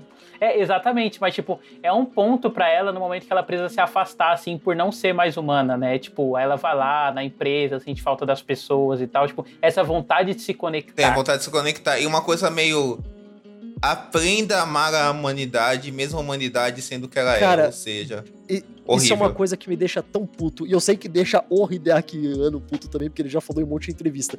Por causa de Evangelho, e aqui eu tô falando da, do anime mesmo, classicão, 26 episódios ali, por causa do final e toda a trema, todo treta que deu com o final da série, depois os filmes lá, o The End of Evangelho, não sei o que lá, ele ficou muito conhecido como um cara que é triste, depressivo, e ele odeia tudo e não sei o que lá sendo que as obras dele são exatas, são as coisas mais, tipo, otimistas que existe, tá ligado?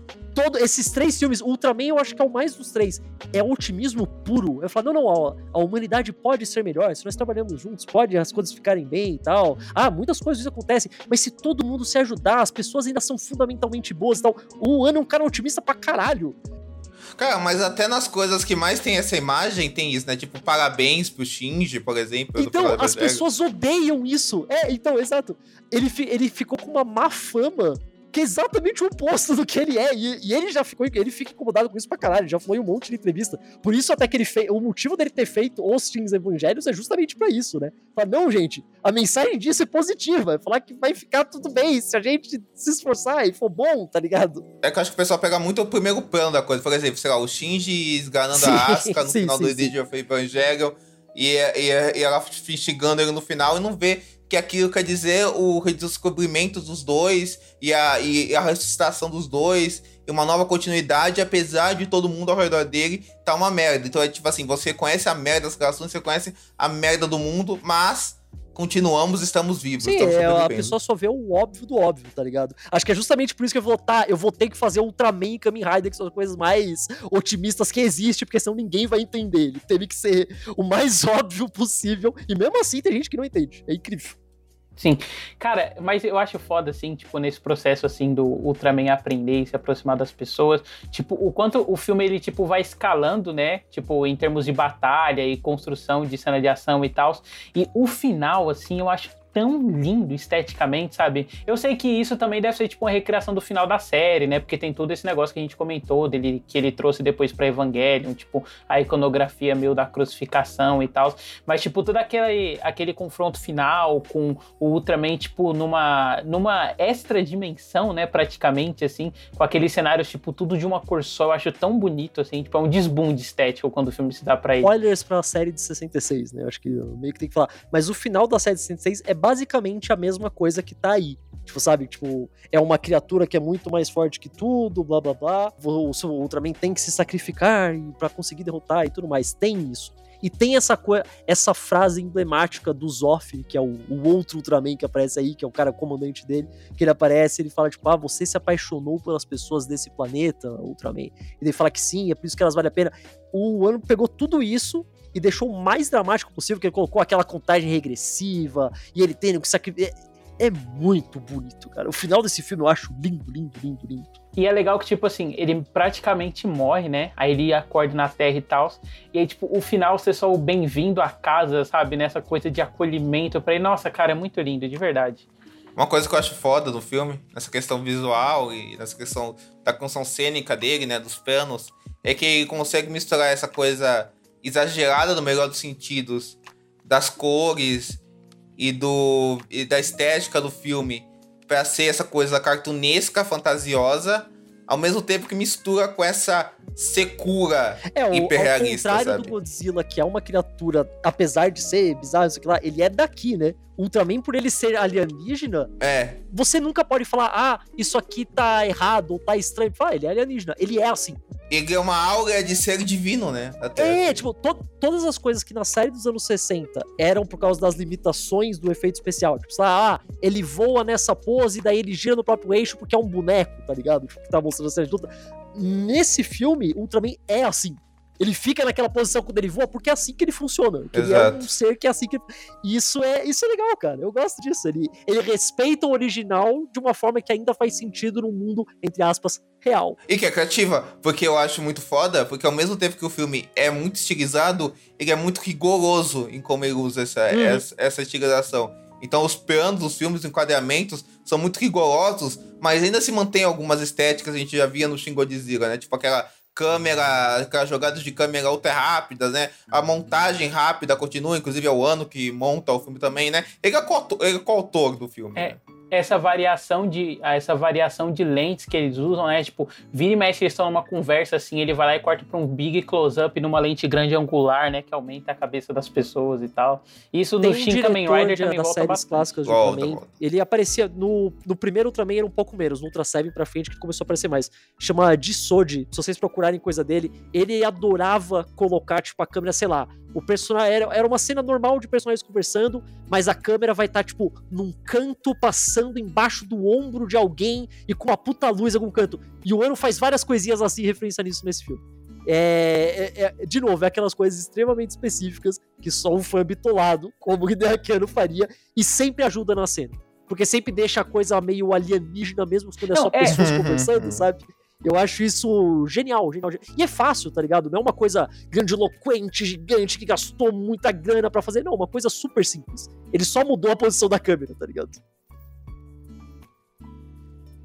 É, eu acho, inclusive, que nesse sentido ele me lembra até os primeiros trabalhos do Peter Jackson, assim, uhum, porque sim. ele constrói muito filme, tipo, através dessa decupagem estilizada. É, boa né? comparação. Os três, assim. Mesmo, por exemplo, ele não sendo o diretor do do Shin Ultraman, a gente vê que, tipo, isso é uma característica. É, isso é uma característica que volta nele, né? Então, o tempo todo, por exemplo, às vezes os personagens estão conversando, e tipo, entre eles tem uma cadeira, e você tem um corte para entre a cadeira e, tipo, o personagem são enquadrados uhum. pelo, em, onde Exato. estão os braços da cadeira, é assim, de cada lado. É né? aquela coisa, pra, faz diferença. Se ele tivesse enquadrado ele de forma normal, a cena ia ficar muito pior? Não, não ia, óbvio que não. Ainda ia funcionar. Mas ia ser um filme genérico. Né, Exatamente. Né, ele coloca a pegada dele, a assinatura dele em tudo. Sabe? Mas Isso é sendo é enquadrada bom. dessa forma, a cena cresce, né? E hum. ganha outros contornos, né? Então a gente tá comentando sabor. aqui. Você lembra é, exatamente. Cena. Você lembra exato, exato, exato. Coloca ela num, numa coisa diferencial. Então acho que é uma inteligência muito forte do Iguchi. Eu tô falando o nome dele, certo? É, é, Igu, é Higuchi. Higuchi. Higuchi. Higuchi. Shinji Higuchi. O Shinji, né?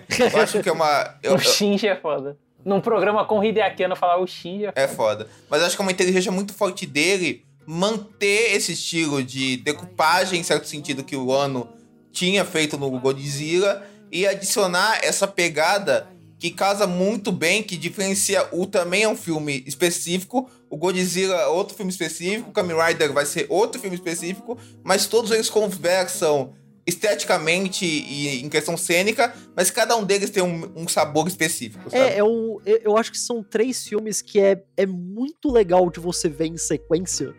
Porque é exatamente o que você falou, você percebe e fala, tá, eles têm uma coisa que faz eles serem parte de um conjunto, dá para perceber isso, Mas você não vai falar, ah, eu não consegui entender o Shin Ultraman porque eu tinha que ver o Shin Godzilla pra pegar alguma. Não, é tipo. ele- Eles ainda são filmes completamente individuais, que você pode ver sozinho, em qualquer ordem, não sei o que lá. Mas eu acho que é muito bom você ver os três e seguidos, se possível, sabe? Tipo, na ordem de lançamento mesmo. Você vê um. Não uma evolução, porque eu não tô falando, tipo, ah, o, o Kamen Rider é mais bem dirigido que o Ultraman, que é mais bem dirigido que o Godzilla. Não é isso. Mas você vê o quanto eles tentam sempre adicionar alguma coisa a mais. É o que você falou, pra sempre ficar. Ah, ainda tem as coisas. O Ultraman herdou coisas do Godzilla, mas colocou uma coisa a mais. Aí o Kamen Rider herdou coisas do, do Ultraman, mas colocou uma coisa a mais. Se algum dia, quem sabe, ninguém sabe, tiver mais, eu tenho certeza que vai continuar nessa pegada. Vai herdar coisas do Kamen Rider e colocar uma coisa a mais. Por aí vai isso. Não, mal vejo a hora de fazer o Shin Lion Man. né? Todo mundo tá especulando qual vai ser o próximo Shin, não sei o que lá que o ano vai fazer. Todos torcemos, vamos ver, vamos ver. É, se ele sempre fala em entrevistas, né, que tipo, ele pensa em sequências assim pra cada um dos times, mas vamos ver, vamos ver. Mas e aí, notas e considerações finais sobre Shin Ultraman? Cara, o pra mim, e aí então o, o Diego vai me xingar, mas o Shin Ultraman é o meu favorito dos três. Eu acho. Olha, Eu não sou dele, eu respeito da história. O, o, o tom esperançoso dele me deixa muito bem, tá ligado? É um filme que. Porque, tipo, o Shin Godzilla, você termina de ver e você. Ué, ainda é um filme com esperança e tal, mas você fica até meio mal, meio mal pelo Godzilla, até, tá ligado? Pô, que é um filme meio pesado, que eu gosto, é um, tá, ele funciona. Mas Ultraman, você termina, mesmo com sacrifício, não sei o que lá, você termina, tipo, fala, pô, deu tudo certo, né, cara? Olha só como é bom viver na humanidade. Olha só como as pessoas ainda são boas. É um filme que tem esperança pro futuro, que é uma coisa muito rara. E é um- é um- ele tem uma esperança infantil, tá ligado? Que é muito Ultraman. Se você viu qualquer outras coisas de Ultraman, você vai sentir a mesma a mesma emoção que tem ali de tipo de esperança e tudo mais. Eu gosto muito disso. E de novo, se você é um fã maluco de todas as coisas extremamente específicas que tem na série original, tá tudo ali. Então, é delicioso. Aquelas coisas, tipo, ah, 10 detalhes que você perdeu e outra vez, sabe? Essas coisas, eu adoro essas merdas. Tipo, é muito legal. Se você já viu os originais, é muito legal. E, e tal qual o Godzilla, se você não tem nenhuma dessas referências, nada é intrusivo, nada você vai ficar sem entender, não sei o que lá, tudo você vai falar, ah, tá, beleza, ainda dá pra ver sozinho. Então é um filme que eu recomendo tanto pra quem é muito fã de Ultraman, tanto pra quem nunca viu nada. Eu acho que é bom pros dois, tá ligado? Mas ao mesmo tempo eu também entendo que é um filme mais esquisito.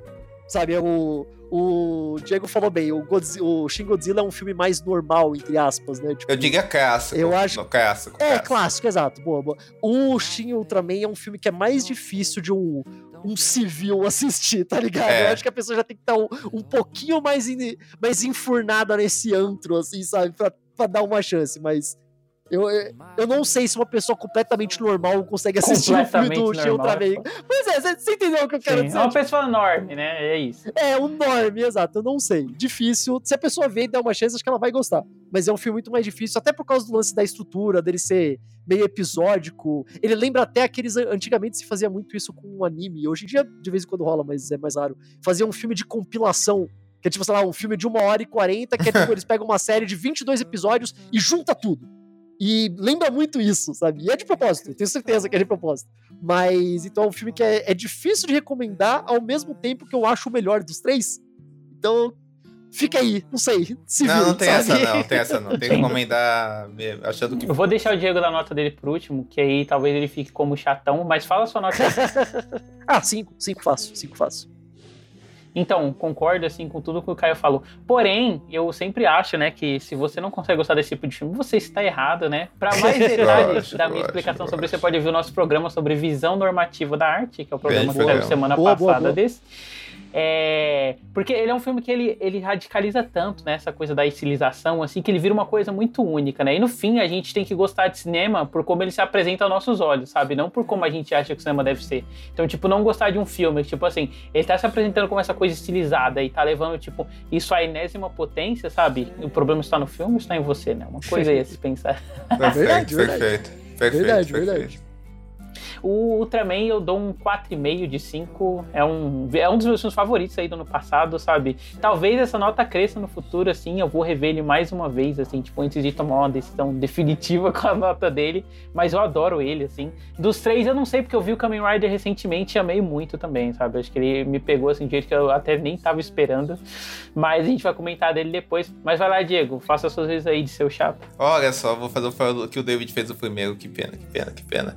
Não, mas olha, assim, gosto muito do filme. Achei um filmaço, muito acima da média do que a gente vê.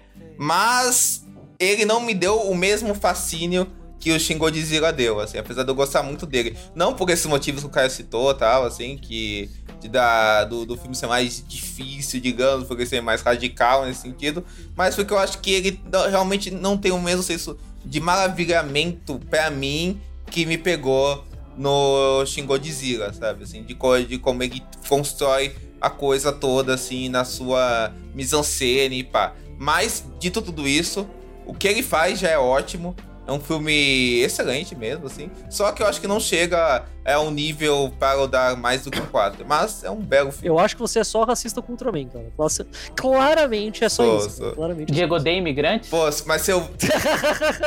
Pô, mas se eu ver um também na rua, até vou tentar comer.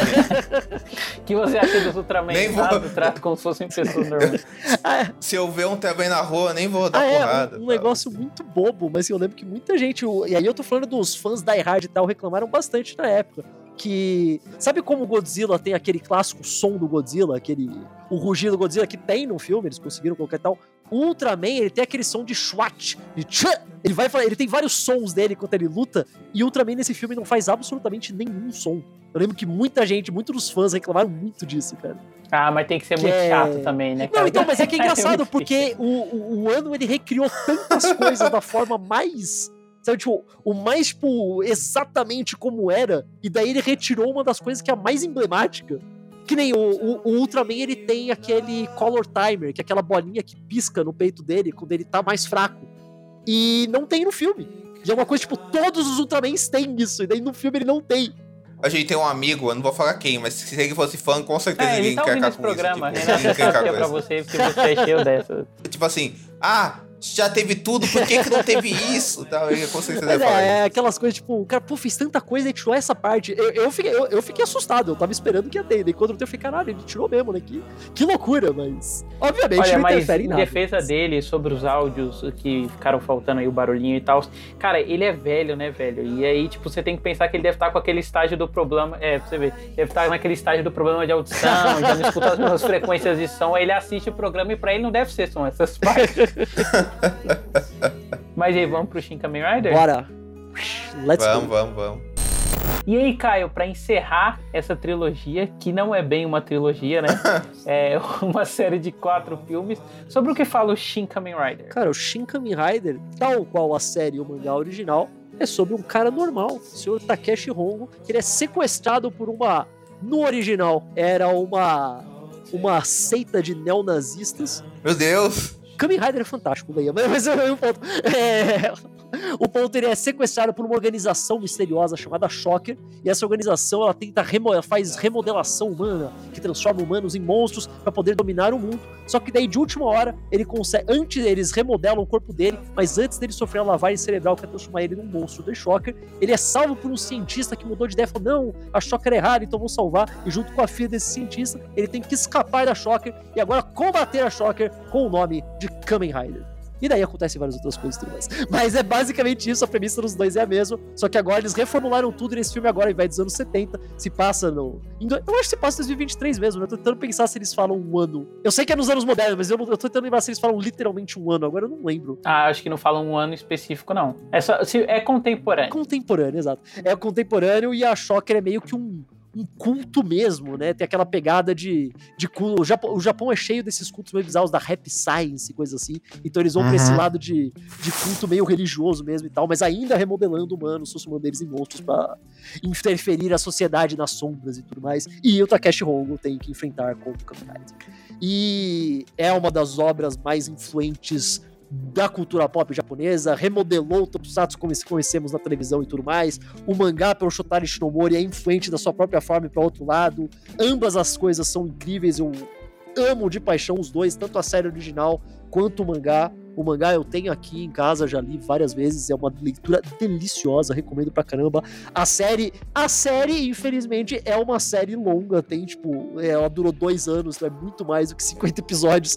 Então, se você não tem a paciência ou o tempo ou o saco, é um pouco mais difícil. Mas você pode ver os episódios aqui e ali, afinal é bem, é bem episódico como era da época.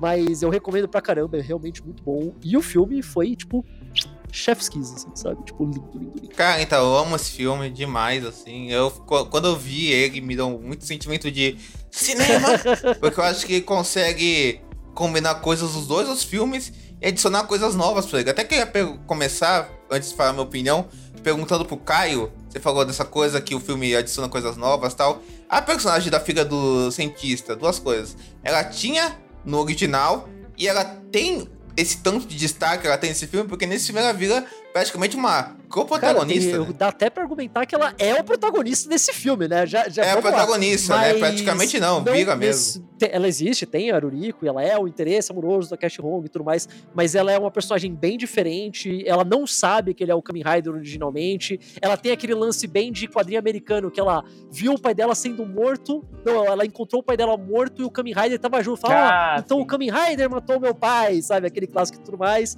E Harry depois Osborn, sobe, né? e, e, na série de TV ela desaparece completamente, inclusive nem tem uma resolução pro arco dela. Ela não tem esse destaque, ela não tem esse lance dela ser meio ciborgue com poderes de máquina, não tem nada disso, é uma pessoa normal.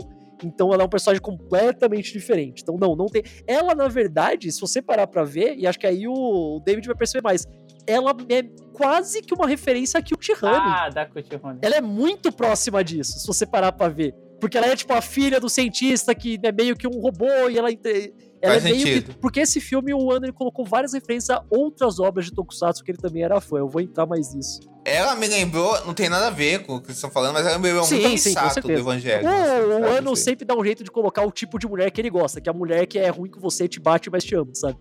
Asca, sim, Asca, sim, sim. Asca também, nossa, ele, me lembrou muito ele Asca. Adora colocar, ele adora isso, cara. Ele, ele, se tem uma coisa que o, que o Ano gosta é de mulher que é, que é tsundere e é meio ruim, mas ela te ama, tá Ele adora isso. Perfeito. Cara, eu achei muito interessante, assim, esse lance do coprotagonismo, né? Porque aí a gente vê, tipo, esse contato com a humanidade meio que esticado, assim, num cabo de guerra, né? Entre o personagem que é o Kamen Rider e essa menina, né? Porque, tipo, é, é ao mesmo tempo ele que esteticamente, né? Tipo, sem máscara e tal, ele vai para essa coisa mais humana. E ela que, tipo assim, por mais que ela seja, a gente leia ela mais como humana do que ele, né? Tipo, em termos do imagético e tal, ela é muito mais fria, né? Tipo, ela tem essa relação mais mecânica com a coisa. Quando ele fala sobre a morte do pai, tipo, o tratamento dela é super mecânico. Até a gente vê, tipo, que os dois, no fim das contas, meio que estão buscando a mesma coisa, né? Que é alcançar esse estágio emocional, assim, da humanidade de jeitos super diferentes. É engraçado, David, porque se nos outros filmes eles são filmes ou filmes painéis ou filmes que vivem de momentos espaçados entre os personagens que vão se somando como um todo, esse filme faz uma coisa de pegar o exagero daqueles personagens caricaturais e fazer um estudo mental profundo mesmo daqueles personagens, o que, o que lembra muito mais o ano do, Sim, do Evangelho de uma forma explícita, né? Assim, né?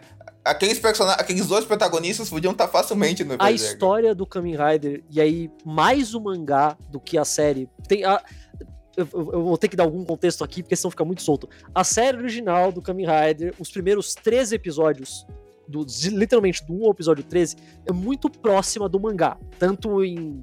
Não necessariamente os episódios são literalmente os capítulos do mangá, mas, tipo, a vibe é parecida, é um pouco mais sombria, um pouco mais sério. Tem todo aquele lance dele ser, tipo, ah, eu sou um monstro, agora eu não posso mais ter o um contato normal com a comunidade, que eu já não sou mais humano. Tem tudo isso. E do, episódio 14 em diante, tudo muda por questões que estavam além do que os roteiristas podiam fazer, porque teve o lance que o, o ator principal que fazia o Takeshi Hongo, ele se acidentou fazendo a série, ele quebrou a perna, e eles tiveram que mudar tudo. Falaram, pô, temos que adicionar um novo Kamen Rider agora, porque esse cara quebrou a perna. E daí o Takeshi Hongo Caralho. some. E daí aparece esse Kamen Rider novo, fala, agora eu sou o Kamen Rider, eu sou amigo do Takeshi Hongo, mas agora eu sou o Kamen Rider. E depois, muitos episódios depois, tipo, lá pro episódio tipo 50 e tanto, ele volta e fala, agora nós estamos juntos, e daí não sei o que lá. Então, é tipo o Bozo, né? Só que ao invés de chegar cocaína, é quebrar a perna, né? Tipo isso, né? Quase isso, por aí. Mas então, o ponto é que daí, tipo, os primeiros três episódios muita gente fala que, ah, eu só gosto dos primeiros três episódios, que eles são realmente muito mais sombrios, pesados, mais próximos do mangá. E depois fica bem diferente. Depois vira uma coisa mais episódica, Não, não, né? que epi- parece, episódico sempre foi. com- Já era episódico, mas é que a, vibe é outra. Entendi. O personagem O tom, que né, substitui você o Takeshi Hongo. Exato, o tom. O personagem que substitui o Takeshi Hongo, que é o Ichimon de Hayato, ele é muito. A imagética que o povo tem de Kamen Rider é muito mais a do Hayato. Que é tipo, sabe, fazer pose de transformação. Ah. Ele zoar o inimigo quando ele vai matar, sabe? Falar aquelas coisas tipo, ó, pare com isso, choque, aí daí o Kamen Rider aparece. É muito mais é coisa o que Roger. Moore do Kamen Rider, entendi. Ex- Olha, é Eu, bem eu, isso. eu é diria isso. que ele é o Joseph Joestar do Pode Kamen ser Rider. também, pode ser. O ponto é, tipo, ele muda muita coisa. Então, tipo, esse filme, ele, ele faz essa coisa genial, que é você começa ele achando que, ah, beleza, ele vai se focar só na versão original, né, tipo, os primeiros episódios, mais próximo do mangá, que é mais dark, mais sério, ficar só o Takeshi Hongo. E daí, quando aparece, do nada, você não tá esperando que vai ser um filme que vai ter dois Kamen Riders, e aparece o segundo Kamen Rider, Ah, ele é fica muito mesmo. mais próximo da série. Que, tipo, realmente também muda. Tipo, olha, agora tem outro personagem que ainda vai ser, vai ter os temas sombrios e tudo mais, mas é um pouco mais alegre. É um cara que faz mais comentários tirando sarro, tá ligado? Porque é isso que o Hayato fazia.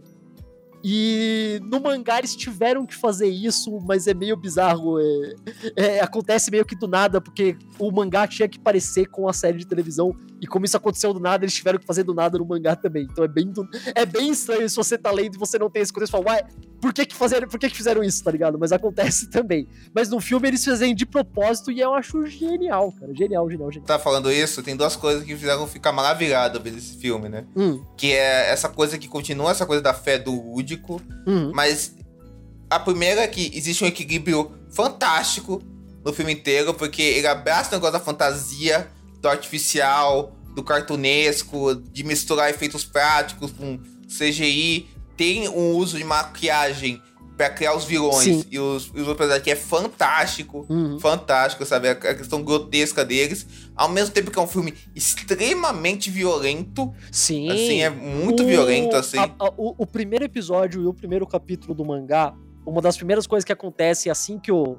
Ah, ele escapou da Shocker, ele vai tentar, tipo, sei lá, abrir uma torneira, e daí ele quebra a torneira. Ele fala: Ó, eu tenho muito mais força, agora eu tenho que tomar cuidado, porque eu, eu desconheço a minha força. E é basicamente isso que acontece no filme, só que é ele dando porrada nos outros explodindo cabeças, cara. É uma cena que eu gostei, mas eu falei, caralho, que, que coragem de já começar o filme assim, né? Que é os primeiros, tipo, lá, quatro minutos do filme tá explodindo cabeças, maluco. E o filme inteiro não é assim. O filme inteiro não é assim, né? Só nesse começo, mano. É, mas é muito foda, porque já te coloca numa coisa caralho de bicho. Realmente é uma coisa muito específica, Uhum. né? Que aí já me lembrou o ano do, do Evangelion e de outras coisas, né?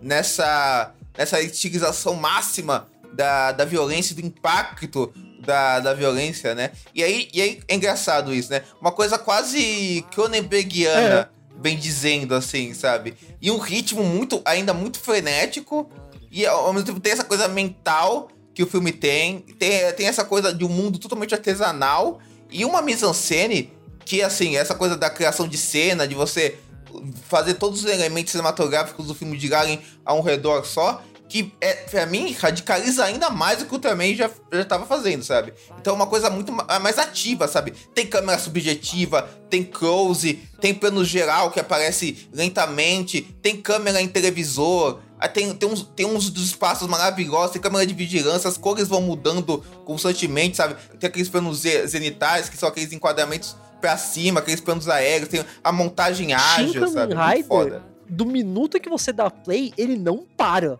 O filme vai. É muita meu, ele- agilidade. Ele vai acontecer. E é muito engraçado, porque ao mesmo tempo que ele nunca para, tá sempre acontecendo coisa. Eu, eu, eu não sei explicar, porque geralmente quando, quando, eu vou, quando eu falo isso de um filme, isso é ruim, sabe? Tipo, pô, o filme não tem um momento de respiro e tal, você fica só acontecendo um monte de coisa. E nesse filme funciona muito bem. Eu acho que justamente porque eles abraçaram totalmente esse lado, o, a coisa episódica que tinha no Ultraman, e falaram, não, então vamos fazer mais ainda, tipo, mais maluco, e vai, vai, vai, vai, vai, vai. Eu acho que rolou um refinamento, assim, Com do certeza. Shin Ultraman pro Kamen Rider, porque no Shin Ultraman, por exemplo, é meio, é meio nítido, assim, que, ah, É, beleza, é como sim. se tivesse acabado um é. episódio, assim, tipo, o ritmo do filme abaixo e tal. Nesse não, tipo assim, você sente que são episódios porque, tipo assim, tem um conflito dele com uma nova criatura da O vilão da Shocker e tal. semana. Mas, tipo assim, as coisas. Isso, mas, tipo assim, as coisas são muito melhores emendadas uma na outra, né? Tipo, é como se, tipo, o vilão já chegasse trouxesse direto o da, o da Isso, a semana linha que vem. que né? segura É, tudo, o Shin né? Ultraman, se Perfeito. você quiser, você for lá pegar o, a linha do filme e quiser ir cortando pra criar vários pequenos episódios, você faz. Muito fácil, sabe? Com, com facilidade. Você fala, pá, corta aqui, pá, corta aqui, cria vários pequenos episódios. O Shin Kamen Rider ia ser muito mais difícil de fazer isso. Porque é o que você falou, por mais que tenha, tipo, ah, tem aqui, o inimigo de agora é esse, aí o próximo é esse, ainda tem uma coisa que mescla os dois ali no meio, né, entre eles.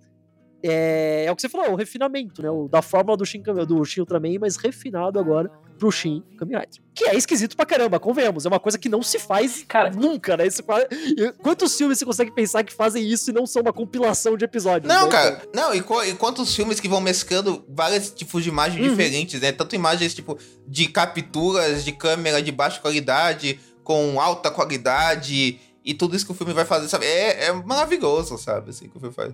Isso é muito foda, né? Porque, tipo assim, é óbvio que o cinema por si só é uma arte sensorial, né? Mas eu acho que nesse filme o Hideaki Anno, tipo, ele refina muito esse lado sensorial, assim, que já tinha um pouco nos outros filmes, né? Tipo, pra conseguir te inserir né, na cabeça do personagem. Então, por exemplo, apesar das primeiras cenas ser essa coisa violenta aí dos quatro minutos e tal, a cena seguinte é, tipo, ele no espelho, assim, aí você corta pra dentro da cabeça dele, né? E, tipo, ele sentindo o peso das mortes que ele teve, lembrando o passado, em preto e branco, e, tipo, imagens sobrepostas, assim, tudo é meio incerto, sabe? E aí, tipo, você fica perdido junto com ele, pô, é uma construção muito minuciosa, assim, né? E eu acho que é muito foda, assim, conforme o personagem vai mudando, né? Tipo, vai criando esses laços e tal, tipo, o quanto o filme ele vai se estreitando, né? Tipo, até o jeito que aparece o outro Shin Kamen Rider, né? Ele apresenta mais essa coisa do humor e, tipo assim, ser um contraste de personalidade pro protagonista, né? Cara, eu achei muito mágico, assim, sabe? Porque é um filme que, tipo, ele começa com essa violência, começa de certo modo mais frio e vai aquecendo, assim, né? Conforme ele vai Assim passando. como é a série, como eu falei, que começa muito mais pesado e dark, e depois, por, por- novamente, sem querer, por um acidente, Vai se acaba virando uma né? coisa mais leve. Mas é uma coisa muito engraçada, que esse filme ele pega, tal qual o Shin Ultraman, mas nesse filme também bastante, ele pega muito da imagética da série e do mangá, de coisas tipo que tá exatamente como tava lá e coloca na tela. Tem um lance que, se você pegar a máscara do, do Kamen Rider, no, no mangá também, mas né, aí eu tô falando do Tokusatsu. Se você pegar a máscara, você vê que tem aquela parte logo onde tem os olhos do Kamen Rider, embaixo tem aquele negócio preto que é onde é pro dublê enxergar, né? Tipo, evidente, a gente sabe que é pra isso que existe. Mas o nome daquilo tem uma explicação falando que aquilo são as lágrimas do Kamen Rider. Que é porque falar que o Kamen Rider é um herói que é triste porque ele mata o seu próprio. as pessoas que são como ele, né? Porque todos os monstros da Shocker são pessoas que são exatamente como ele, só que eles não tiveram a chance de se salvar, eles viraram um monstro. Eles sofreram lavagem cerebral e agora ele tem que matar os seus irmãos. Então tem isso da cica. Da, do- eles falam que é a, ma- a marca de lágrimas do Kamen Rider. E daí também o lance da cicatriz, quando ele, quando ele levanta a máscara e você vê como é a cara dele por dentro, aquelas cicatrizes que parece que ele. Parece também que é uma, mar- que é uma marca de choro. Que é porque o Kamen Rider é um herói que é triste, tá ligado? Isso é uma imagem que ele pega diretamente do mangá e da série e bota ali. De novo, tal qual tinha também. Só um fã bitolado pra colocar uma coisa dessa, cara. É, eu comentei mais cedo de Doctor Who, né? Isso até tem uma rima na News Who, assim, que o design novo dos Cybermen, quando eles aparecem da primeira vez, tem toda uma melancolia de serem pessoas que foram transformadas e tal.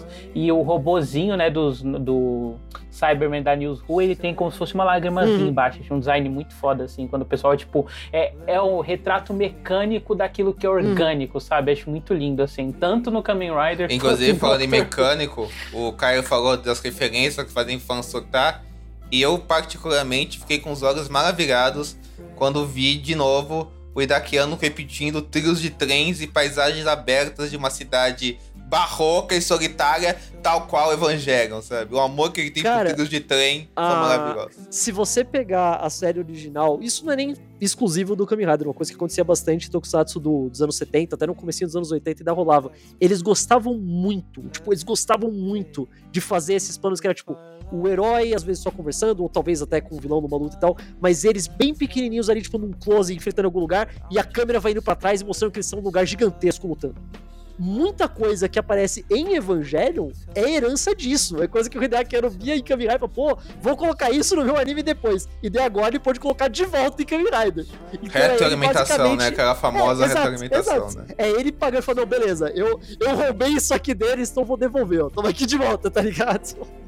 E, Fantástico. E também, assim como ele fez no Ultraman, tem cenas que são, tipo, a câmera exatamente aonde estava na série de TV. Ele colocou exatamente do mesmo jeito. O jeito como o Senhor Kamen Rider. Ele se deu ao trabalho. A primeira cena em que aparece que os vilões da Shocker estão lá pegando a Ruriko e deu o Kamen Rider aparece lá no alto do morro. Tem uma árvore, tipo, um arbusto. E aquele arbusto não é real. Aquele arbusto foi criado em CG porque, porque ele queria que ficasse exatamente igual o arbusto que tinha nessa cena na série de televisão.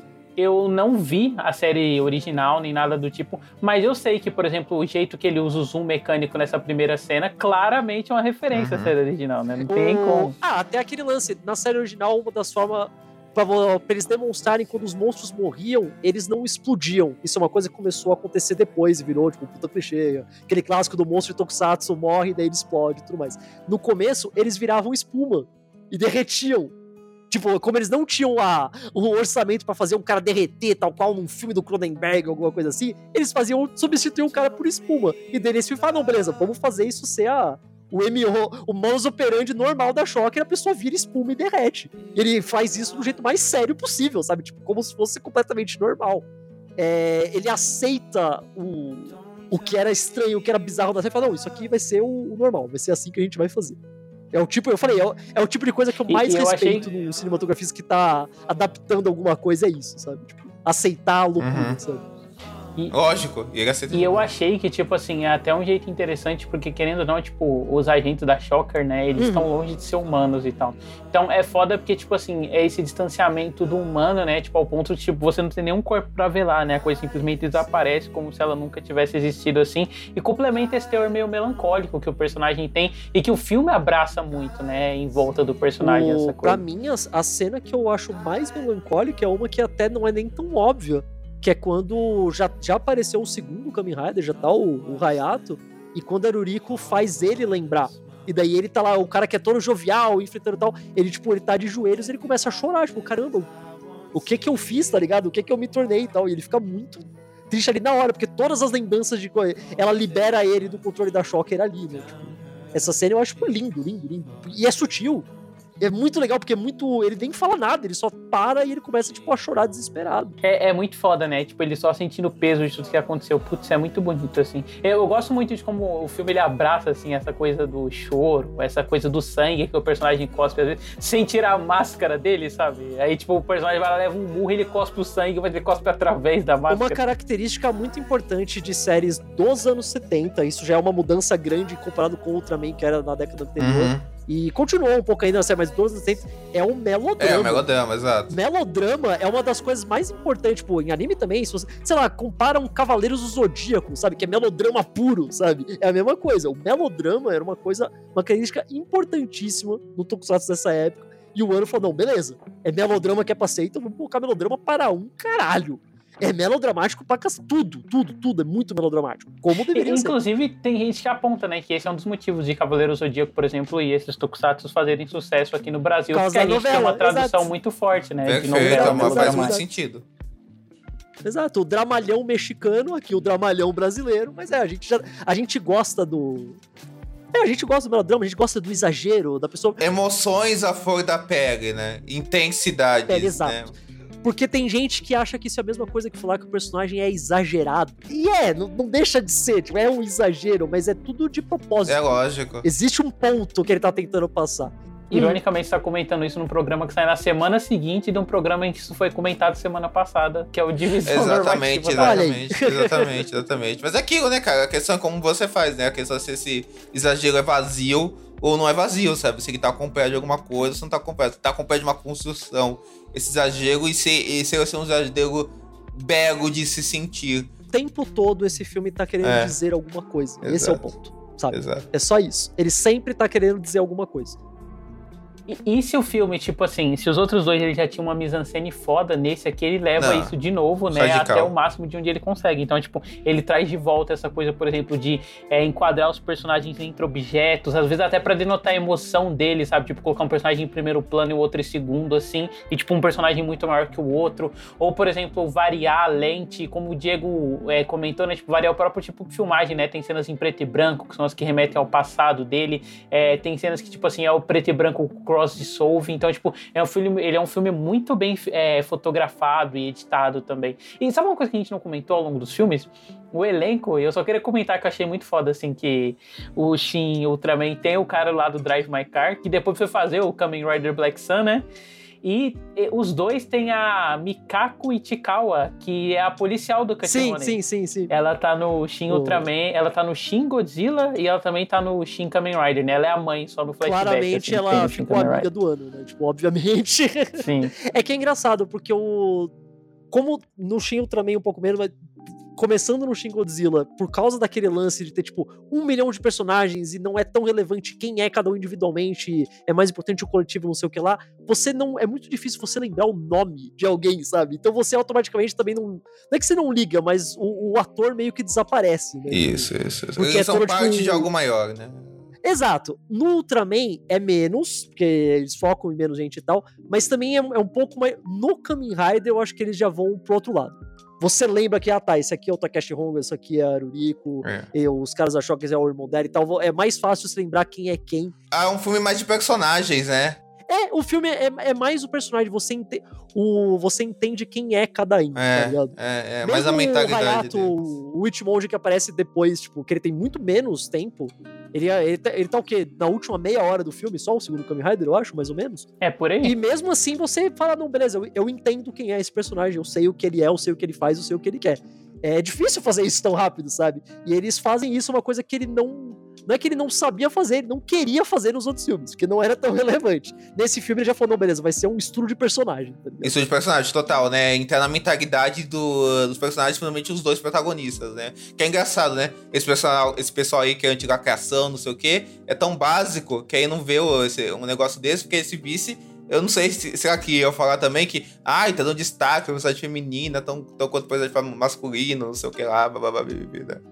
É claro que iam, né, cara? Pelo amor de Deus. O que que esse pessoal não fala isso? Diego, Porque isso mostra, né, que o pessoal é, é, o, é o básico do básico, né, cara, assim, né? Ô, Diego, ia ser pior ainda, porque eles ainda iam falar que ah, é muito lacração porque a Aruriko tem mais ou menos um relacionamento quase lésbico com aquela amiga dela que é a, a vilã Vespa, será? Não sei, É. eles estão colocando a lacração Sim. nas coisas de Kamen Rider, por quê e tal. Gente, só um detalhe que às vezes você não sabe, né? Porque Kamen Rider tem lacração desde 1971, quando saiu o primeiro mangá, tá? Só pra vocês saberem, tipo...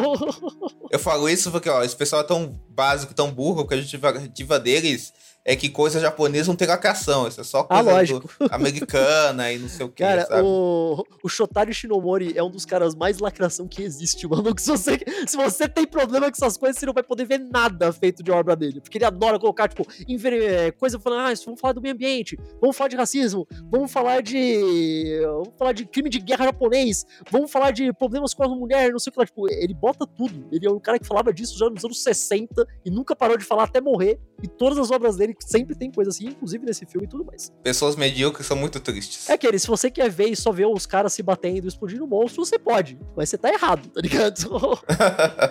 Ah, e só um comentário antes da gente para nossas considerações finais. Achei muito bizarro, tipo, a Shocker, ah não, é vários. É várias mesclas de humanos com insetos. Aí tem um cara que é um morcego, né? Porque sim. ah, em defesa deles, da série original de- começa só, tipo, ah, um homem morcego, um homem escorpião, um homem aranha, e depois começa a aparecer, tipo, homem cactus, tá ligado? Então, vai indo, vai, vai ficando progressivamente mais maluco mesmo. Então, Então os temas foram ficando mais espinhosos. Meu Deus, David. Meu Deus. É aquela famosa coisa da regra do legal, né? É legal, vai, vamos aí. Exato, né? Tipo, por que não? Porque sim, cara. Olha que da hora. Aliás, um negócio muito legal também, se vocês não, não veem essas coisas de fora e tal, é difícil você pegar. o Kei, aquele o robô que tá junto lá, sempre usando o terninho e tal, ele é outro herói do Shinomori. É o, Robot, é o Robot Cage Kei, que ele é um robô policial, que ele, ele tem que se infiltrar, ele entra na polícia e, e sofre racismo por ser robô, não sei o que lá. Ele é completamente de outra história, outro mangá, outro tokusatsu, e o Ano colocou ele aqui. Ninguém sabe se isso quer dizer que ele quer eventualmente explorar esse personagem para ter uma série própria, um filme próprio. Ninguém sabe, talvez, quem sabe mas é. Dá pra ver que ele queria colocar coisa de outras séries que ele gosta. Tanto que também depois, no final, quando tem lá o Kamen Rider Zero, que é o, o vilão final do filme, que é o irmão da Ruriko, ele é baseado, em parte, num outro herói do Shinomori, que é o Inazumen, que ele é baseado numa borboleta. É por isso que ele tem toda aquela de borboleta e tudo mais. Dá pra ver que eu falei coisas que só um fã bitolado, tal qual o Hideaki colocaria no filme. Pô, mas sabe o que é muito foda? Que, tipo assim, é, tem esse lado assim do fanservice, mas ele organiza isso tão bem cinematograficamente falando, sim, né? Que sim, sim. nunca fica só nisso de tipo, ah, beleza, é só uma piscadela aqui para quem exato, viu os Kamen Riders exato, originais. Exato. É um negócio que, tipo, transforma a própria estética do filme Exato. mesmo e complementa pro, a mitologia do filme. É uma coisa que se você não liga, não conhece, nunca foi atrás, você vai só ver, não vai achar que é nada e vai continuar vendo. Se você conhece, você vai achar legal pra caramba. E se você não conhece e descobre, talvez você até se interessa pra ir atrás, cara. Sabe? É, tipo, tem isso "Ah, poxa, também. olha que interessante você. Esse game, vou procurar isso aí depois. E até você vê, aí você gosta, vai saber, sabe? É legal. É, é uma porta de entrada, às vezes, sabe? É muito bacana isso. Porque o, o mundo do Tokusatsu é vasto pra caralho. Então, se você quiser fazer um filme só de referência, você pode, dá. Mas não precisa. O, o, o ano coloca algumas coisas aqui ali pra você falar, pô, olha que legal.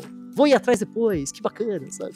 Então, Diego Quagler, comece aí com a sua nota para o Shin Kamen Rider. Cara, como eu falei, amo os personagens, o desenvolvimento deles. Acho a mise-en-scène desse filme uma da uma sofisticação sem limites do trabalho do, do ano, uma radicalidade profunda. Tem todos esses elogios que a gente falou, que eu acho que, que fizeram meus olhos brilharem vendo o filme. Então minha nota é 5 para Kamen Rider, pra mim um dos melhores filmes do ano até agora. Cara, minha nota, eu não decidi ainda, tanto que eu loguei ele sem nota, né? Até pra aproveitar depois o negócio do programa e tal. E eu fico dividido entre um 4,5 e 5, assim, porque eu não sei se eu gosto. Não, provavelmente eu não sei, tenho que passar mais tempo com ele, né? Ultraman já passei meses pensando e tal, mas ele e Ultraman eu gosto no mesmo nível, assim, acho brilhantes. É, também acho um dos melhores filmes do ano até agora, pra mim ele tá nesse timinho aí junto com o John Wick 4, o Aranha Verso, sabe? Como esses filmes, tipo assim, é, eu saí do cinema, entre aspas, né? Que no caso foi o streaming, mas pensando, caralho, cara, que negócio foda, sabe? É por isso que eu amo o cinema. E até contrasta, porque eu tava vindo numa onda de filmes muito medíocres, assim, que eu vi com de imprensa. É, você saiu feito a, a, a Melanie Griffith no, Cecil B. DeMille, do John Waters, tipo, morte aos testemunhos. né? Não, sim, né, cara? Pô, o último filme bom que eu tinha visto tinha sido o Instinto Selvagem, né? É, tipo, até tinha visto o Aranha Verso, mas já tinha visto, né? Foi na revisão e tal. Aí, tipo, depois disso saiu pra aquele filme merda do Nid do Gran Turismo. Nossa. Aí o Besouro Azul, que é. Vocês vão descobrir em breve o que eu acho. Então tava foda mesmo. É, mas muito foda o Shin Kamen Rider. Fico dividido entre um 4,5 e um 5. Não sei qual nota eu daria pra ele ainda. Mas tá aí, é um filme foda e tal. E você, Caio? Cara, eu, eu falei, eu vou dar nota 5, porque eu acho que os três filmes são todos nota 5 de formas completamente diferentes. Isso é muito foda, sabe? É muito bom poder falar isso. Boa, boa, boa, É, boa, boa, boa. Porque é, tem muito diretor que eu gosto, coisa que eu gosto, e eu não, eu não falo, pô, todos os filmes são bons. forma- Não, às vezes, tipo, ah, esse aqui é melhor, esse aqui é um pouco menos, esse aqui é meio ruim. Esse não, posso falar que todos são ótimos. Até os É, deuses então, erram, né? É, exato, Até os exato. deuses erram. O ano, os três eu acho incríveis. E eu acho que grande parte disso é justamente porque são coisas que ele gosta muito, sabe? Ele é. é- é- eu sei que tem todo aquele lance que, ah, não, um cara não precisa ser fã pra fazer uma coisa. E é óbvio que não precisa. Tipo, óbvio que não precisa. O- Na verdade, é- o que mais tem é o contrário, né? Gente que, tipo, lida com o material original, não gosta e faz um negócio totalmente diferente que é foda. Exato. Ou às vezes o cara nunca ouviu falar e faz uma coisa foda adaptando. Isso existe também. Pô, às vezes o cara é fã, é um imbecil também, é, é, é incompetente, né? Mas o ano, ele não é só que ele é um fã, ele é um fã e ele entende a obra, sabe? Então é por isso. Ele consegue pegar, beleza, Ultraman falava sobre isso, então vamos colocar agora um filme que vai falar sobre isso à máxima potência. Ele faz isso no Kamen Rider também. É um filme belíssimo, eu acho um filme, tipo, bonito, não só que a história eu acho muito bonita, tipo, é emocionante, é bonito, tem momentos dramáticos muito legais, um melodrama delicioso que a gente ama aqui no Brasil, mas eu acho que ele também é um filme muito bonito, tipo, esteticamente falando. Vários momentos desse filme, se você simplesmente pausar, você tem um wallpaper maravilhoso ali, cara, sabe? Tipo, vários momentos. Eu literalmente postei, fiz um post no Tumblr com as 40 prints Olha desse aí, filme, cara, e é, e é lindo, incrível, tipo, é o filme é muito bonito. É, é, é muito engraçado. Eu não vou fazer isso, porque eu, eu, eu, eu, eu, não vou fazer, mas é uma coisa que dá pra fazer. Eu acho que é um filme que dá pra você assistir sem som, tá ligado? No mudo. E você vai entender o que tá acontecendo só pela, tipo, pelo jeito como as pessoas olham um pro outro, como o pessoal se movimenta, pra onde ele vai. É muito interessante isso. Inclusive, esse método aí que você tá falando aí, pra alguns filmes e pra alguns diretores, é a prova que os caras realmente são diferenciados, né? Porque mostra que eles dominam uma gramática visual que é Sim. muito forte. Tem né? um- uma coisa que todo mundo que assiste, que acompanha, que gosta, ou mesmo que só viu uma vez na vida, Tokusatsu, percebe, que é os japoneses são muito bons nesse lance de, de switch actor, sabe? Do cara que ele tá atuando com uma máscara que você não vê absolutamente nada do rosto do cara e você entende toda Mas a você emoção. entende perfeitamente a Que é fisicalidade. muito difícil. É muito difícil fazer isso. Se você quer um exemplo fácil, é só você pegar as primeiras temporadas de Power Rangers, quando cortava pra uma cena dos americanos usando a roupa e, uh, e logo depois uma cena dos japoneses. Você percebia que os americanos eles não sabiam nada, tipo, como você não percebia como o personagem tava falando, o que ele tava assistindo. O japonês ele tava lá vestindo a roupa, você não vê a cara dele, mas você entende tudo.